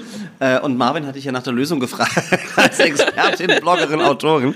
Was müssen wir tun, um die Rollen so ein bisschen aufzubrechen wieder? Ich muss dir mal eine lustige Geschichte erzählen. Ähm, irgendwann mitten in der Pandemie war ich mit meiner Mama spazieren und die hat sich immer Sorgen gemacht, äh, weil ich so viel arbeite und äh, hat immer gesagt, eben ich soll ähm, nicht arbeiten und weniger arbeiten, äh, weil sie eben Sorgen hatte, ich kriege einen Burnout oder mhm. ich oder was weiß ich was irgendwie, dass ich das eben nicht schaffe. Aus ihrer Sichtweise heraus. Und ich habe immer gedacht, was ist, sie fand, sie fand es so super übergriffig. Ne? Ich habe immer gedacht, also was ist denn das? Bis irgendwann dieser Tag kam vor meiner Haustür und dann habe ich zu ihr gesagt, aber weißt du, bei uns ist das nicht mehr so wie bei dir und Papa damals ähm, mein Mann ist immer da und er macht komplett mit, Mama. Es ist komplett 50 Prozent. Also wenn ich jetzt nicht das Essen gekocht habe, dann hat der das schon längst gemacht. Ja. Und äh, ich muss dem auch nicht sagen, was der kochen soll. Der macht den Kühlschrank auf und guckt da rein. und ähm, wenn wir kein Brot haben, schafft er selber daran zu denken, dass wir abends Brot brauchen und geht halt vor und kauft das Brot. Und wir brauchen, das ist komplett heftig. Und dann guckt sie mich so an und sagt, ach so. ja, das war bei uns nicht so. Und da habe ich gedacht, das ist die Lösung. Und ich glaube, ehrlich gesagt, das ist die einzig gute Lösung. Und ähm, wenn wenn Männer sagen, oh Mann, also das geht mit meinem Beruf nicht, ne? Das verstehe ich auch total. Viele Berufe sind ja auch so, dass du auswärts tätig bist oder so und so weiter. Dann brauchst du irgendwie eine andere Hilfe. Du brauchst halt ein Netz an Menschen, äh, die dir in deinem Alltag behilflich sind, wenn das nicht beide zusammen tun können. Aber trotzdem, ähm, dass Frauen quasi immer zurückgesteckt haben in ihre Karriere und in ihrem Erwerb, ja, und an den Rentenpunkten. Es ist wirklich, also, und dann noch die ganzen, diese ganze Care-Arbeit quasi, Ja. die nicht bezahlt ist, nicht gesehen ist, alleine tragen. Ähm, also wir brauchen entweder dafür mehr, also du brauchst ja irgendeine Anerkennung deiner Arbeit. Ja. Und wenn das nicht finanziell ist, dann brauchst du wenigstens eine andere Anerkennung, weißt du? Weil es gibt ja auch viele Frauen, die sagen, oh Mann, ich habe total Lust darauf. Ne? Ich bin total super gerne Hausfrau, ich bin total gerne zu Hause. Trotzdem müssen die sich dafür rechtfertigen oder werden nicht gesehen. Also, Aber ich glaube, also da, da würde ich jetzt schon mal aus meiner fachlichen Mhm. Perspektive noch mal, also schon noch was sagen wollen, weil ähm, ich möchte niemandem äh, das, das Leben vorschreiben. Ich möchte Nee, genau. Wahlmöglichkeiten haben, das finde ich wichtig. Ja. Ich finde es auch toll, wenn Menschen sagen, sie möchten gerne, wenn sie es wirklich freiwillig machen und nicht, weil Ja, der gesellschaftliche genau. Druck da ist, so nach dem Motto, Genau. du bist ja eine Rabenmutter, wenn du arbeitest, ne? Ganz- was ganz wir auch genau. haben. Aber dann ist schon die Frage der finanziellen äh, Anerkennung, finde ich schon sehr, ein sehr, sehr wichtiger Punkt, über den wir echt reden müssen, weil es kann nicht sein, dass Personen dann äh, in die Altersarmut schlittern und immer Ja, abhängig sind vom Partner, Partnerin, natürlich. weil sie sich um die Kinder gekümmert haben. Ja. Ne? Das ist halt was, wo ich sage, da sind wir als Gesellschaft noch echt hinten dran. Da muss es extra Rentenpunkte oder sonstiges geben. also es gibt ja die ersten drei Jahre gibt es. Rentenpunkte. Und danach könnte man zum Beispiel sagen äh, zu seinem Partner, ähm, äh, ich würde gern, dass du für mich in eine private Rentenvorsorge einzahlst oder sowas. Dafür mache ich die ganze Betreuung der Kinder. Aber wer macht Und das denn? Ja, wer macht ja, ja, voll ist- wenig. ja. Aber, aber glaube ich auch, weil wir Frauen es nicht fordern. Ja. Weil wir einfach sagen, na, das wird schon halten. Wir haben, wir sind doch verheiratet oder so, ja. Also bis, ist auch ein bisschen naiv, ehrlich gesagt.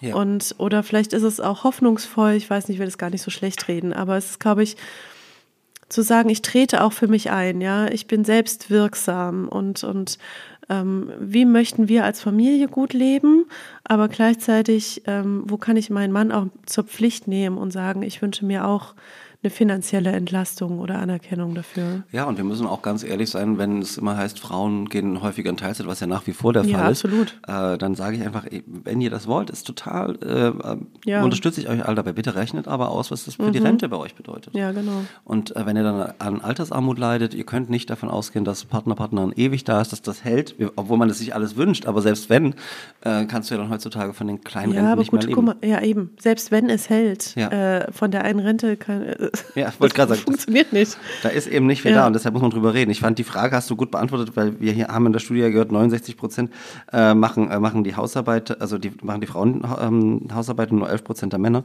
Also bei dir ist es 50-50, ja. Also das hast Ja, du klar und gesagt. mein Mann hat sich aber richtig geärgert, weil ich habe das ganze Mental Load-Thema in der Pandemie ganz am Anfang für mich entdeckt und habe wirklich, es- er hat gesagt, das war sein Unwort des Jahres 2020, weil ich so viel darüber geredet habe. Ja.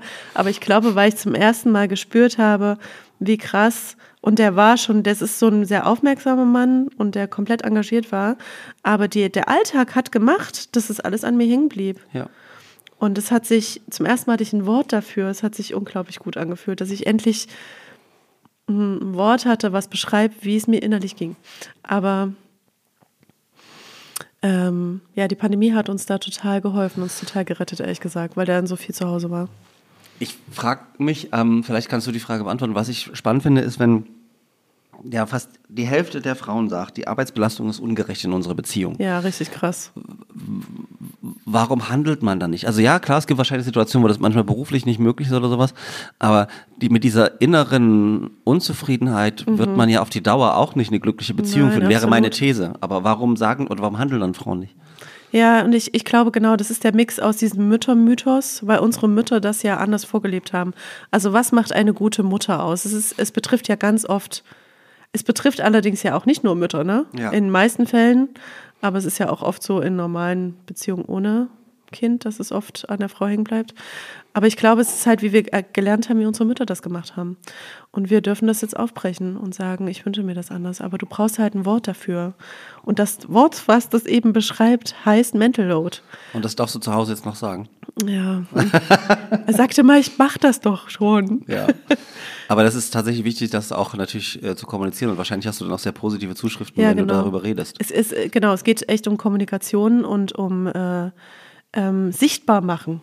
Das ist es ja. Also wenn du, guck mal, wenn du das nie gemacht hast, dann weißt du ja gar nicht, was da dran hängt. Du denkst dann, hä, ich muss doch auch den Rasen mähen und das Auto reparieren und die Winterreifen drauf machen. Du hast ja gar keine Ahnung. Man kann also den Männern in dem Fall ja auch gar keinen Vorwurf machen. Die wissen es einfach nicht. Und äh, diese, du musst es quasi irgendwie lernen, sichtbar zu machen und zu kommunizieren. Es gibt inzwischen so Apps, das hat sich jetzt alles in den letzten ein, zwei Jahren entwickelt. Es gibt so, ähm, so Care-Arbeit, Mental Load-Apps. Da kann jeder angeben, keine Ahnung, also wie lange habe ich Staub gesaugt am Tag, so, ne? wie lange habe ich Geschirrspüler ausgeräumt. Und dann können die Paare am Ende des Tages gucken, wer eben mehr macht. Aber wie ist das bei euch? Ich frage jetzt nochmal aus dem Nähkästchen. Ähm, ist es wirklich so, äh, heute kochst du, morgen ich komplett 50-50 oder gibt es Hausarbeiten, die er lieber macht oder die du lieber machst, wo er sagt, das teilen wir auf? beides, glaube ich, so ein Mischmasch. Also ich, ich wasche zum Beispiel, Mhm. weil ich finde, wenn beide waschen, das, das geht schief. Also das, naja, weil irgendjemand weiß dann nicht, wer dran System, ist. ja, Ja, ja. und dann ist der Trockner nicht aus. Also ja, die Waschmaschine bleibt dann über Nacht. mm. Okay, ich habe da keinen Bock drauf, aber ich wasche. Mhm. Dafür geht er zum Beispiel immer einkaufen. Ich mag einkaufen nicht. Oh, ich liebe Einkaufen. Siehst du? Ähm, Kochen machen wir abwechselnd. Gartenarbeit macht er komplett eher. Komplett. Da mache ich gar nichts. Weil das dir keine Freude macht? Oder? Ja, weil ich es überhaupt nicht kann. Genau, es macht mir auch keinen Spaß. Ja, überhaupt nicht. Ähm, er ist komplett der Sauger. Der Oh, ich hasse saugen. Staubsaugen, Ja, ich ja. auch übelst krass. Ich dachte, Dafür ja. putze ich die Bäder. Okay. Bäder putzen stört mich Ja. nicht. Ja, ist, glaube ich, so ein Mischmaß. Es hat, Ja. sich so, hat sich ein bisschen entwickelt über die Jahre. Aber ich, ähm, Ich hatte dann Weißt die es Theorie, wenn dann wenn man Töchter hat oder Kinder hat, nicht nur Töchter, genau, Ja, Jungs, dass die auch- dass die auch mitmachen Ja, müssen. die machen. Auch. Naja, ja, ich habe mich dagegen entschieden. Äh, ich habe lange überlegt, ob es so einen Plan gibt, weißt du, so, ein- So ein so einen Putzplan, wie- wie in der WG quasi, ja. Wie wir als Kinder auch hatten. Aber ich habe gedacht, oh, ich würde mir total wünschen, wenn sich das, äh, wenn die Lust haben, mitzumachen, wenn das funktionieren würde, dass wir als Familie quasi unser Zuhause schön machen, alle zusammen. Funktioniert's? Wow, es funktioniert wirklich. Ich kann es gar nicht, du kannst es dir nicht vorstellen. Ich kann es selber noch kaum glauben. Ich habe kein einziges, wirklich, aber das habe ich noch nie gemacht. Es gibt keinen Putzplan. Es gab noch nie die Aufgabe, äh, du bist, musst Geschirrspüler ausräumen, sondern. Äh, Das ist der Punkt, wo sie sehr unsympathisch krass. wird für alle Eltern, die aber ich weiß nicht, wie das ging. Ich weiß es selber nicht. Wirklich, es ist genau passiert. Ich sage dann, die, die, die, vielleicht habe ich auch putzbegeisterte Kinder, ich weiß es nicht. Die freuen sich sogar, wenn Putztag ist, draußen gar nicht zu sagen. Oh Gott, oh Gott. Ist heute Äh, Putztag? Okay, ich würde dir nachher den Schlüssel Ja. für deine Kinder geben. Also die können gerne vorbeikommen. Ja, ich Kein, weiß, ich habe wirklich keine Ahnung, wie das passieren konnte. Ich weiß es nicht, aber es ist, ähm, ich freue mich dran, weil Ja, für mich na klar. ist es kein Kampf. aber betrifft es eigentlich nur, nur, nur sozusagen die Gemeinschaftsräume oder auch die eigenen Zimmer? Sind die in Ordnung von deinen Töchtern? Die sind, ja, die sind ganz, also meine Große ist nicht ordentlich, das ist tatsächlich ähm, schwierig für den Rest der Familie, aber, aber sie räumt trotzdem auf. Ich frage äh, doch regelmäßig, weil, also ich kann, äh, ja, ich kann das dann irgendwann nicht mehr ertragen. Also äh, sozusagen, äh, Mhm. ich, ich finde, den, den Ansatz habe ich so noch nie gehört, dass man sich das wünscht, aber es dann doch irgendwie funktioniert. Finde ich total spannend. Ja, vielleicht, Ähm. weil man sich's wünscht, weiß ich, habe das herbei manifestiert. Wer weiß. Ja, das kann, das kann äh, sozusagen erfolgreiches Beten äh, sozusagen oder Autosuggestion sein. Äh, wenn ich nur überlege, dass äh, meine Mutter, ähm, äh, so der ich ja nicht so einen guten Draht habe, äh, jeden Samstag mit, äh, mit sozusagen den Händen durch das Zimmer und teilweise mit Handschuhen Ja, und Staub wie wischen und so. Hier kann man Sau draufschreiben. Ja, wie ich hasse, das hat nichts gebracht. Ich hasse bis heute Staubwischen Ja. und ich habe sehr viele Bücher zu Hause, die pauschal immer sehr staubig sind. Ich mache das natürlich so, ich habe meinen Putzplan, aber gern mache ich das überhaupt Nee, nicht. genau. Ich bin nämlich auch so aufgewachsen. Ich musste immer. Da war es auch nie gut genug. Ja. Ja, ist richtig doof. Und ich bin überhaupt nicht so. Ich Und kennst du den, der, den Spruch, ähm, den ich super fand, also aus heutiger Perspektive, ähm, räum dein Zimmer auf, wenn unangekündigt Besuch kommt, äh, wie soll das denn dann wirken? Und dann habe ich immer nur gedacht, aber wieso sollte der Besuch denn in mein Zimmer gehen? Das ist mir vollkommen unklar. Ja. Aber deshalb musste bei uns immer das Bett gemacht sein Ja. und alles ordentlich aufgeräumt und so weiter. Ja. Aber weißt du, das, das Komische ist jetzt, jetzt wird es noch schlimmer. Ja. Also bis auf die Große, die, die das innerlich nicht so spürt, machen die tatsächlich alle morgens ihr Bett. Ohne dass ich fragen muss. Ich weiß nicht, wie das. Keine Ahnung. Ähm. Ist das Vorleben? Ich habe es kein einziges Mal verlangt. Aber vielleicht ist das ja auch das Geheimnis, dass man da äh, Also ich glaube, Kommunikation. sie finden es, ja. glaube ich, selber schön und äh, es ist mir eigentlich auch nicht wichtig. Weißt du, was ich meine? ja, Es wäre mir nicht, also ich wünsche mir, dass kein Müll auf dem Fußboden liegt, so. Das ist so mein. das wäre cool, ja. Das ist mir wichtig, genau. Und alles andere war mir, vielleicht war mein Anspruch nicht so hoch. Ja, aber es scheint ja zu funktionieren. Von daher ähm, hast du alles richtig Mhm. Wir, gemacht wir, anscheinend. wir hören uns nochmal, wenn die selber eine Wohnung haben. Ah, okay. Weißt du, und selber dann immer putzen müssen, weil ich. Also letztens habe ich schon gedacht, oh, vielleicht sollte ich ihnen doch mal beibringen, wie man so ein Bad putzt, dass sie das vielleicht doch mal gemacht haben in ihrem Leben. Weißt du, das könnte ja auch sein, dass ich, dass ich da zu entspannt bin und dass ich es dann. Ja, und wie man so effektiv putzt. Also ich stelle ja. Ja. immer fest, ne, wenn du den Druck hast, du kannst sehr effektiv, du kannst den ganzen Tag vor dich hingammeln und nicht wirklich produktiv sein und dann machst du es in 20 Minuten die halbe Wohnung sauber. Ganz genau, ja. Ähm, das passiert auch. Aber sozusagen ähm, so, so Kochen oder sowas, da sind Sie noch nicht dabei oder interessiert Sie das Doch, auch? doch, ja, das ja. auch, auch. Wow. Ja, meine, meine Große ist, äh, die backt. Die liebt Backen. Oh. Und ähm, es macht mich ganz nervös, wenn sie backt. Die backt sehr langsam, mit sehr viel Liebe. Und es macht mich, die ist ja, wie gesagt, jetzt ja nicht so ganz, ich bin nicht so, nee, ich kann nicht so über sie reden, da ärgert sie sich. Aber ich hoffe, die Küche sieht hinterher auch einigermaßen Ja, sie ordentlich gibt aus. sich Mühe, ja. Sie gibt sich Mühe, aber du putzt nochmal nach. Ähm, okay, und jetzt, jetzt bringen wir dich nicht weiter in Verlegenheit, ähm, über deine, deine Töchter zu reden. Nee, für ähm, sie ist es doof. Für sie ist es ja. to- total okay. äh, wahrscheinlich äh, können, können, ist Mütter sowieso immer peinlich, äh, ab einem bestimmten Alter oder Familie. Ähm, wir haben noch eine äh, Überraschungskategorie und ich bin mal Ja. ganz gespannt, was sich äh, hinter diesem wunderbaren Umschlag verbirgt. Es steht Überraschungskategorie drauf. Es ist ein, äh, eine Person, die über einen Abgrund Mit springt, mit mhm. Luftballons und einem Kleeblatt. Äh, manchmal verraten die Bilder ja, was drin ist. Es gab schon Cat-Content und. Dog-Content. Oh, das ist eine wichtige Frage. Lieber Katzen oder Hunde? Weder noch? Eins, Weder noch. Okay. Aber auf gar keinen Fall Katzen. Okay, das ist schon mal die bessere Antwort hier. äh, okay, jetzt bin ich gespannt. Puh. Ja, Überraschungskategorie. Wie schon im Icebreaker angeteasert, beschäftigt sich Priskas Podcast mit dem Thema Scheitern. Ich dachte Nun, mir, dass es darum geht. das ist doch hier abgestimmt. Nun wird euch ein Szenario vorgestellt, in dem ein Mensch an einem Tiefpunkt gelangt. Könnt ihr gemeinsam für diesen Mensch eine Strategie entwickeln, mit der dieser Me Moment des Scheiterns überwindet werden kann? Also was haben wir denn für Wow. philosophische äh, Sehr sozusagen? gut gemacht für mich. Äh, so, langsam geht es hier in Arbeit. Okay. Ähm, Jenna ist alleinerziehende Mutter von zwei Kindern und versucht alles, um für ihre Familie zu sorgen. Sie wurde kürzlich von ihrem Job entlassen und kämpft äh, nun darum, über die Runden zu kommen. Sie hat sich auf zahlreiche Jobangebote beworben, hat aber noch keine Zusage erhalten. Da sie kein Einkommen mehr hat, befürchtet sie, ihr Zuhause, ihr Auto und ihre Fähigkeiten, äh, sich um ihre Kinder zu kümmern, zu verlieren. Sie hat zwar Freunde und Familie, die ihr Hilfe anbieten, aber sie möchte ihnen nicht zur Last fallen. Jenna verbringt viele schlaflose Nächte, damit sich Sorgen zu machen, äh, damit sie Sorgen um die Zukunft zu machen. Wow. Da sind jetzt viele Sachen drin. Und ich habe die Expertin hier. Priska, wie lösen wir das? Oh, das ist wirklich so ein richtig schlimmer Tiefpunkt. Ja. Aber zumindest ist ja im Szenario äh, sie nicht allein, sondern hat ein Umfeld, ein Netzwerk. Ja, ne? den will sie ja aber nicht zur Last fallen. ja, was rätst du ihr dann? Stell dir vor, du kriegst so eine Anfrage. Ja, es hat halt was mit. Ähm, das ist natürlich total schwer in der Situation, seine eigene Selbstwirksamkeit zu aktivieren ne, und nicht in Depressionen zu verfallen. Das ist, glaube ich, das Erste. Die Frage ist natürlich, du kannst erstmal als alle Sozialsachen beantragen, ne, um erstmal wieder atmen zu können. Das ist natürlich das Allerwichtigste. Dass du erstmal das Gefühl hast, okay, warte ganz kurz, hier können, ich kann meine Rechnung bezahlen. Ich bin nicht völlig hilflos. Und dann würde ich, glaube ich, äh, äh, deutlich machen, dass sie, äh, dass sie um Hilfe bitten darf. Also, dass sie halt nicht zur Last fällt. Das ist, glaube ich, ja ähm, dass wir oft denken, wir dürfen uns nicht zumuten oder wir wären zu viel mit unserem Problem. Aber das stimmt natürlich ja nicht. Also wir dürfen uns zumuten. Wir dürfen um Hilfe bitten. Wir müssen um Hilfe bitten. Und wenn wir die nicht, unsere, wenn unsere Freunde, Familie sagen, wir können nicht helfen, dann kannst du, gehst du zum Mutterzentrum, e.V., Diakonie, Caritas.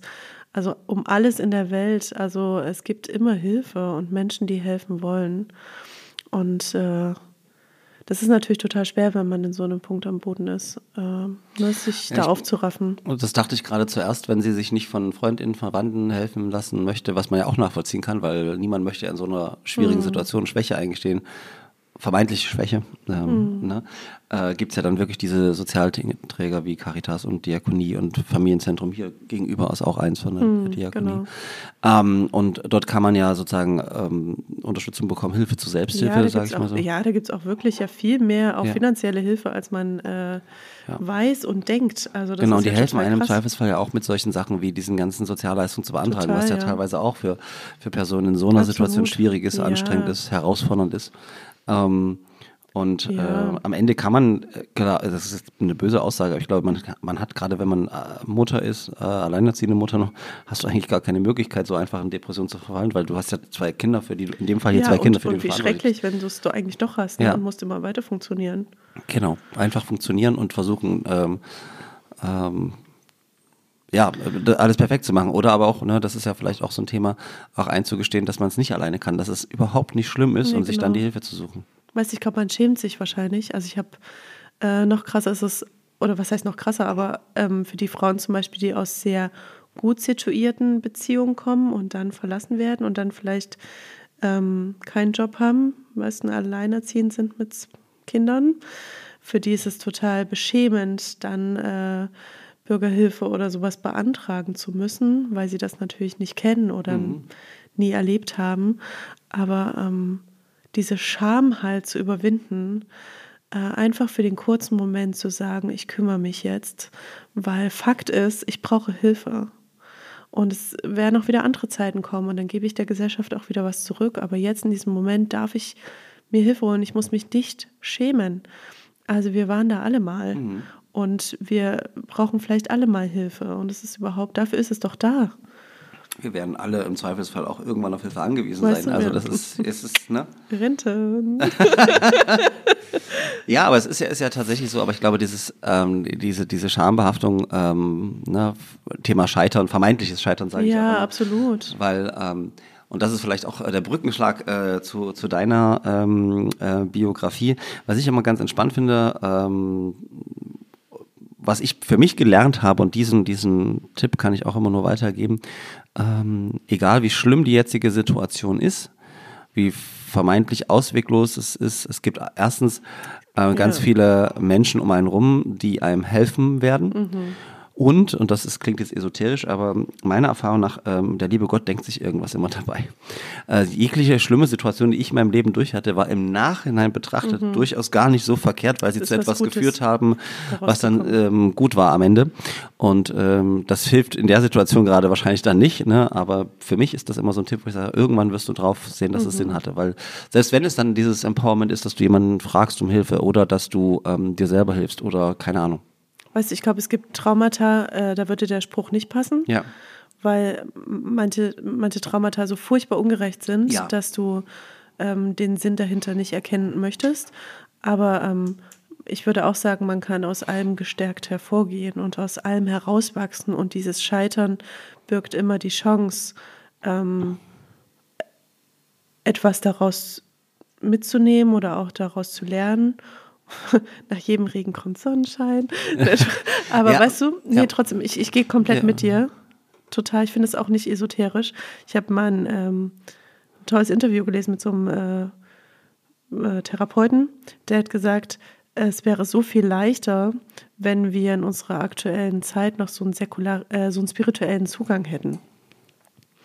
Den haben wir eben in der säkularisierten Welt oft nicht, aber der spirituelle Zugang kann total helfen, in solchen schweren äh, Talsituationen im Leben äh, eben einen, einen Ja. Sinn zu erkennen oder ähm, ich sag's nochmal, einen Sinn zu erkennen oder äh, jemanden anklagen zu können, ja, jemanden doof zu finden, jemanden die Schuld zu geben, irgendwie einer höheren Macht, das gibt dir total Halt. Ja.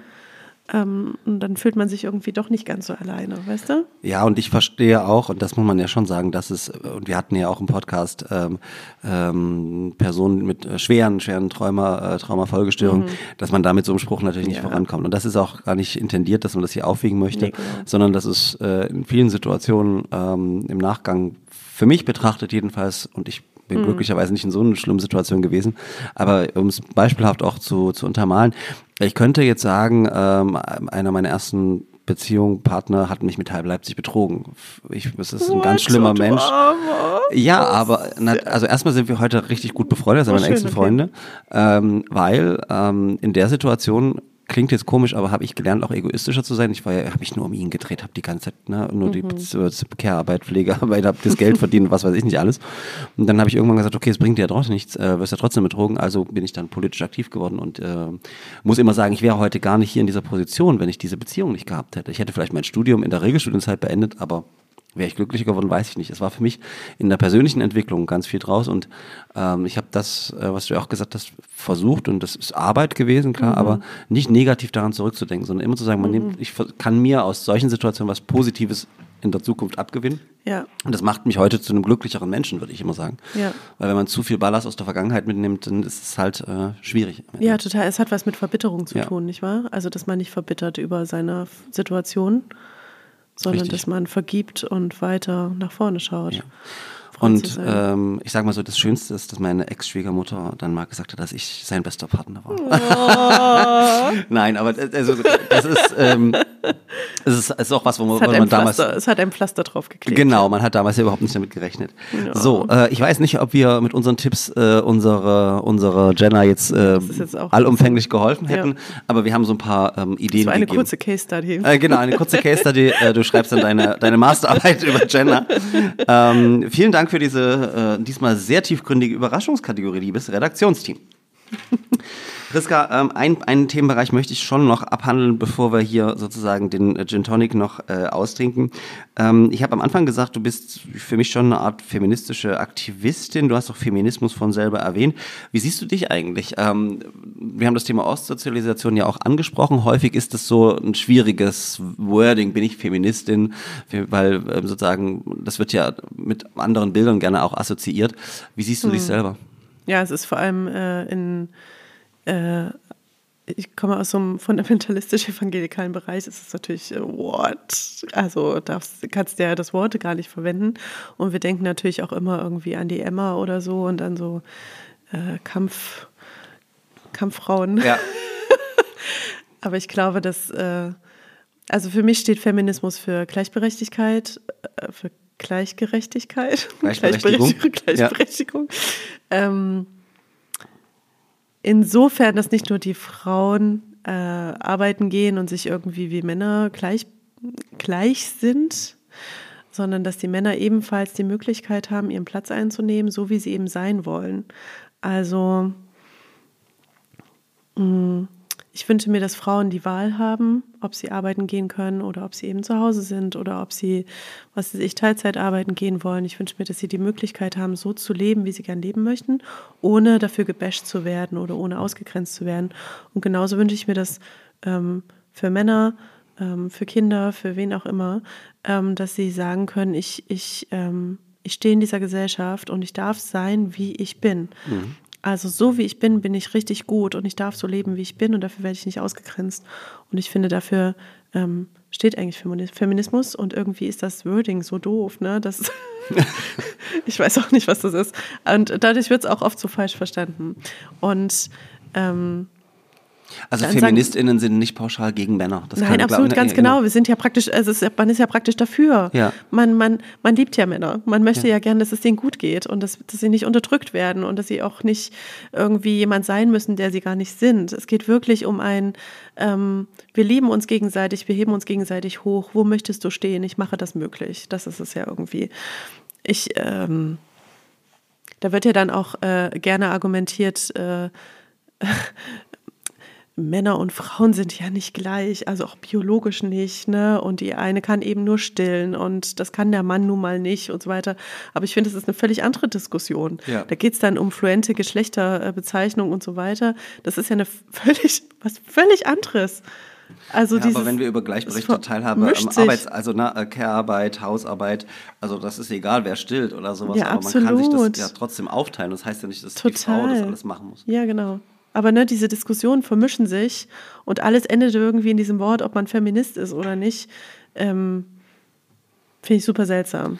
Wann hast du dich mit der Frage denn, äh, also sozusagen, e- egal ob, Feminis Hm. ob das Feminismus äh, oder dich als Feminist bezeichnest, mit der Frage ge, ja, Geschlechtergleichstellung, Gleichberechtigung ähm, das erste Mal für dich selber beschäftigt? Weil du hast ja erzählt, äh, dein evangelikaler Ja, absolut. Mhm. Familienhintergrund ist ja eher konservativ, ne? Ähm, Ja, das war super Trotzdem wirkst du ja. heute total emanzipiert und gleichberechtigt. Ich glaube, dass das schon immer in mir war. Also, äh, so wie ich schon immer gelebt habe, muss, also es, es muss schon immer, ich, meine Mutter ist wahrscheinlich auch schon so. Aber, aber obwohl die traditionell lebt. Aber es ist so ein, ähm, es ist total interessant gewesen, sich davon frei zu machen. Erstmal zu sagen, ähm, äh, muss ich denn traditionell leben, so wie mir das der Fundamentalismus vorgibt? muss ich das denn? Warte ganz kurz.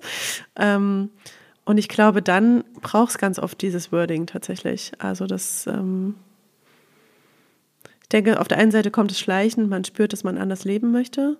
Und dann wie bei dem Mental Load irgendwie brauchst du ein Wording wie Feminismus eben, dass du mal darüber stolperst. Nur das triggert dich und dann beschäftigt man sich damit und denkt, ach so, dafür steht das. Natürlich Ja. bin ich das. Ja. Ich bitte dich. Also Und- warum auch nicht? Das sollten wir alle sein. Äh, Absolute, absolute äh, sozusagen Zustimmung. Und wie ist das dann mit deinen Töchtern? Weil was ich immer spannend finde, ähm, sie sind ja noch nicht Ja. studierend, aber bei uns an der Universität ist das häufig für ähm, Studentinnen eigentlich oftmals hinterfragt wird, warum es uns überhaupt noch gibt als Gleichstellungsakteuren, weil wir sind Ah, auch total interessant. Mhm. gleichberechtigt. Äh, und erst später, wenn sie dann ähm, also sozusagen das Thema äh, der Karriere und der Vereinbarkeit Ja. kriegen, wenn sie mitbekommen, äh, wie Berufungs- und, und Einstellungsverfahren laufen, dass dann Mhm. eben äh, die Männer in der Männerrunde entscheiden, erst dann kriegen sie mit, naja, ganz so hundertprozentig gleichberechtigt sind wir dann doch nicht. Ähm, wie empfinden das denn deine, deine Töchter? Ich glaube, dass die sich noch gar nicht so richtig Gedanken darüber machen, dass die aber ähm, ja vorgelebt bekommen. Und äh, in der Pandemie war zum Beispiel total spannend, dass sie ganz oft gespielt haben, dass die Mama arbeitet und der Papa macht den Haushalt. Das fand ich mega. Und dann hat das aber irgendwann geswitcht. Ähm, plötzlich habe ich festgestellt, dass sie irgendwie so komplett traditionelle Rollenbilder spielen, wo die Mutti kocht.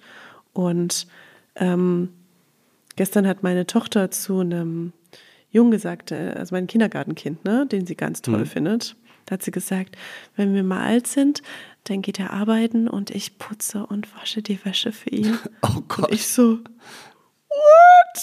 Was ist das? Wo kommt es her? Und es kommt nicht von mir.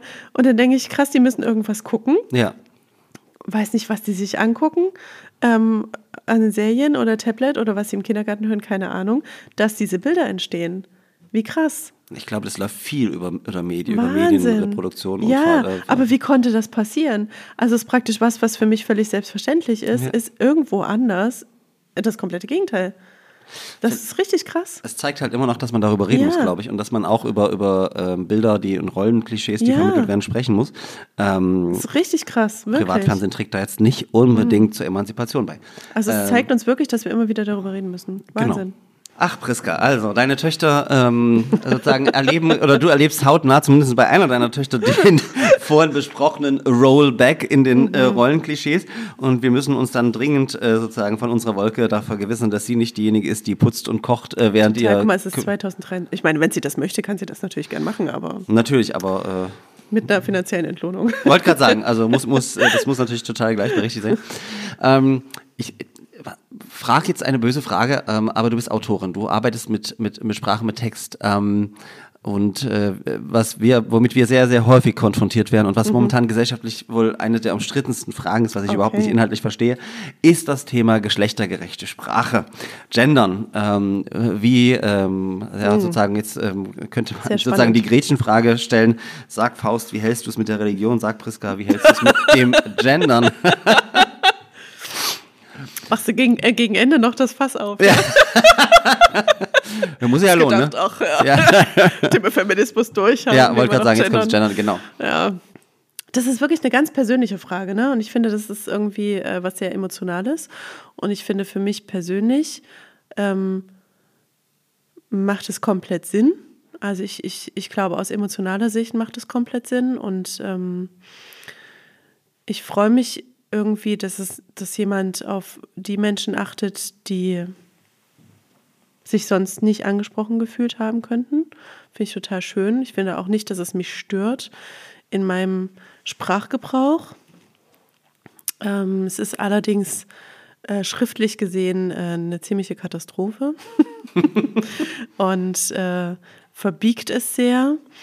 Ähm, ich glaube, also auch als Frau, ne? Man sagt dann, man hat immer gesagt, ich gehe zum Arzt. Und dann waren alle mit drinne.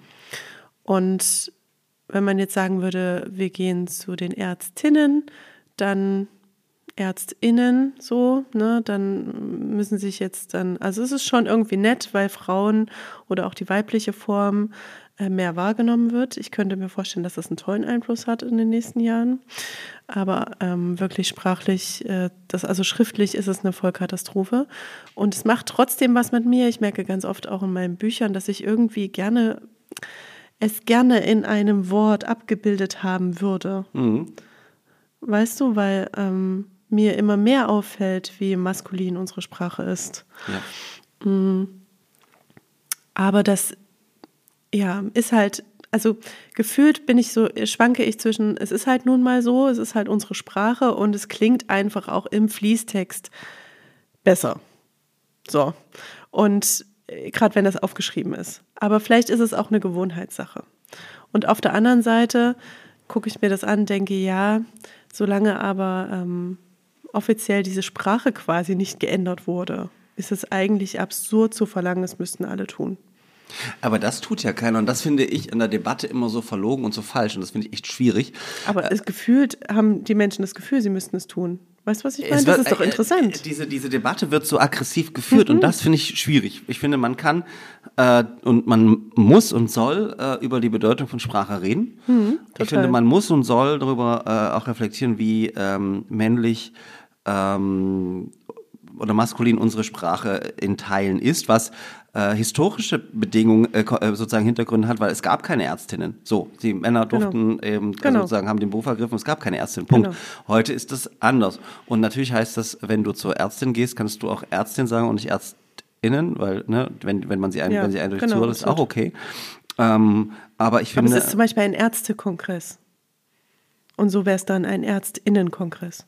Zum Beispiel oder ein Kongress für MedizinerInnen oder was weiß ich. Ja, aber ja, es ist auf jeden Fall nicht, nicht, ähm, ähm, äh, nicht im Sprachfluss so einfach, würde ich sagen. ja. Und das gehört auch zur Ehrlichkeit dazu, äh, dass ich das auch vollkommen in Ordnung finde, wenn, wenn Menschen sagen, ähm, das ist jetzt nicht so meins, das tut mir, also das, das, das kriege ich einfach nicht über die Lippen. Ich bin auch ähm, immer entsetzt, wenn dann so von Sprachpolizei die Rede ist, dass so, nein, ich möchte, versuche inklusiv zu sprechen. Es weil geht doch um Achtsamkeit. Genau. ich. Und ich ähm, verstehe auch, wenn man, äh, wenn man da bisher noch keinen Bezug dazu hat, dann muss man das auch nicht tun. Niemand zwingt einen. Aber es tut mir auch nicht weh, wenn in dem öffentlich-rechtlichen Rundfunk bei der bei heute oder Tagesschau, wenn dann ein, ähm, und dort ist es komplett frei, hat uns Alina But Mhm. hier auch erzählt, ähm, wenn die einfach für sich entscheiden, sie gendern. Das tut mir nicht weh. Sie machen das und sie, niemand verlangt das von mir. Und was ich einfach nur sagen kann, wenn du, wenn du einfach persönlichen Kontakt hast zu Menschen, die eben nicht binär sind, transinter, die sich nie gesehen fühlen, für die macht das emotional, wie du selber Mhm. Ja, sagst, genau. wahnsinnig viel. Und was tut uns denn das dann weh, wenn wir es einfach ändern? Und dass Sprache sich kontinuierlich verändert, auch das ist doch eigentlich eine Tatsache, die wir gar nicht mehr bestreiten müssen. Absolut, ja. Ja. Es ist halt, ähm, es ist aber trotzdem interessant, dass Menschen das Gefühl haben, sie müssten das jetzt tun. Oder sie könnten irgendwann gezwungen werden, das zu tun. Das finde ich unglaublich seltsam. Ich, ähm, Ich glaube, es ist eine, also ich fände es auch seltsam zu sagen, ähm, es ist eine Minderheit, die man damit, äh, wo man seine Sprache quasi anpasst für eine Minderheit. Ich denke dann immer, ehrlich gesagt, kann man da auch einen Bogen ziehen, ne? Es ist für mich eigentlich eine christliche Grundhaltung zu sagen, ich achte auf mein Miteinander und mit meine Mitmenschen. Ähm, es tut mir absolut nicht weh, es bricht mir auch kein Zacken aus der Krone. Und wenn ich wirklich eine Minderheit glücklich machen kann, ja, und, und ähm, jemandem gut tun kann, warum sollte ich das nicht tun? Das ist für mich eigentlich seltsam. Aber wirklich, schriftlich ist es eine ziemliche Katastrophe. Ich möchte es wirklich nochmal. Es ist, wirklich, es ist viel, viel schwieriger nochmal als. Ähm, Ja, natürlich, aber es geht. Also, es ist, also ich sage mal so, ich würde auch immer unterscheiden, das sage ich auch immer, ähm, wenn wir beispielsweise über universitäre Ordnungen, Gesetze oder sonstiges reden. Ähm, das ist kein, kein Ver Lesevergnügen. Wenn ich jetzt das Sächsische Hochschulfreiheitsgesetz durchgender, äh, dann ist das natürlich, dann steht der Doppelpunkt die Mitarbeitende, keine Ahnung. Ja, ganz das, genau. wird- Es wird länger, ja. Ja. Äh, es ist auch nicht, nicht in einem Sprachlos drin, aber das ist ja nichts, was ich auf dem Nachttisch liegen habe. Also jedenfalls Genau. keine Leute, die Aber ich kenne, solche Ordnungen. nein, aber, aber im Roman ist, wird genau. es anders sehen. Absolut. Und äh, jetzt, mir fällt es halt auf, wenn ich so Romane schreibe, dass ich denke, oha, Ja. ähm, könnte ich das anders, anders schreiben, ohne das, weil ich kann ja da nicht der, die Mitarbeit. Äh, Äh, genau, weißt und dann kannst du nicht- Und dann fällt mir halt zum Beispiel auf Ärztekongress, der Plural ist männlich. Also ist maskulin. So. Und wenn du Ärztinnenkongress schreibst, dann würden sie sich aufregen. Kannst du ja in einem Roman nicht machen. Nee, klar. Bisher nicht. Ja, also je, äh, Weißt es gibt so? wahrscheinlich AutorInnen, die das so machen würden, aber äh, ich finde, das ist ähm, das, das emotionalste Thema, weil jede Person einen Bezug zur Sprache hat. Ja. Und ähm, deshalb es ist das auch äh, so, so aufgewühlt und jedes, ich weiß gar nicht, wir kriegen einmal mindestens im Jahr eine Anfrage von AfD-Fraktionen im Landtag zum Thema Genderprofessur und Gendersprache, wo ich immer frage, was, was ist denn eine Gendersprache? Also das Thema Geschlecht spielt auch, wenn du das Maskulinum verwendest, eine Rolle. Also Mhm. das ist, ist immer präsent und wir alle haben eine, wenn du so willst, Gendersprache, auch wenn du komplett im Maskulinum sprichst. Aber es ist halt faszinierend, ähm, wie emotional aufgeladen dieses Thema ist. Ja, ich, ich wundere mich ehrlich gesagt drüber, weil ich habe irgendwie das Gefühl, man kann doch, selbst wenn du eine konservative CDU-Grundhaltung hast, ja, verstehe ich ehrlich gesagt nicht, warum man nicht äh, achtsam auf Menschen und ihre Bedürfnisse eingehen möchte. Also man, es ist mir ein bisschen unerklärlich, ich weiß es nicht. Man könnte zum Beispiel sagen, das Schriftliche, das möchte ich nicht, ja, das ist mir jetzt Ja, zu umständlich, in, das, das kriege ich nicht mehr hin, ich bin jetzt Ü60, das will ich nicht mehr lernen. Aber weißt du, also gerade äh, da ein Innen dran zu hängen im mündlichen Sprachgebrauch zum Beispiel, als achtsames Miteinander, das, verstehe ich, ist mir unerklärlich. Und gleichzeitig weißt du ja und merkst immer wieder im politischen Diskurs, wie, wie wichtig Sprache ist, weil das finde ich mal faszinierend. Auf der einen Seite wird bestritten, dass Gendern tatsächlich eine, eine, eine Wirkung hat, ja, obwohl wir das wissenschaftlich schon längst bewiesen haben aus psycholinguistischen Studien. Aber gleichzeitig ähm, regt uns doch kaum etwas auf, wie es ist ein bewusst gesetztes falsches Wort oder unbewusst gesetztes falsches Wort. Äh, Im Berliner äh, Wahlkampf äh, hat äh, damals Berlin, äh, sozusagen im vorletzten Berliner Wahlkampf die äh, Spitzenkandidatin der Grünen für indigene Personen eben das ne, IndianerInnen-Wort verwendet oder ähm, jetzt neulich Friedrich Merz sprach. Dass du jetzt IndianerInnen Ja, es genannt ist- hast, ist ziemlich geil. Ja, ich wollte, ich habe überlegt, ob ich das sage, aber ne, muss, kannst du erwähnen, ne? Sie sprach von, von in, Indianern, glaube ich. Ähm, ähm, äh, Friedrich Merz, äh, äh, Schmerz, Friedrich Merz, manchmal führt auch Friedrich Merz zu Schmerz, äh, sprach dann äh, von den sogenannten Paschas. Äh, und das ist natürlich auch, na, da würde doch niemand bestreiten, dass diese Wörter eine Wirkung haben. Sie Ja. sind bewusst oder unbewusst gesetzt und das, Ja. also Sprache ist wichtig und wie wir Ja. uns ausdrücken, ist wichtig, weil es Emotionen generiert, Emotionen auslöst, uns anspricht oder nicht. Aber beim Thema Gendern scheiden sich Vorurteile schürt. Aber beim Thema Gendern sind sie immer ach, sehr emotional. Ja.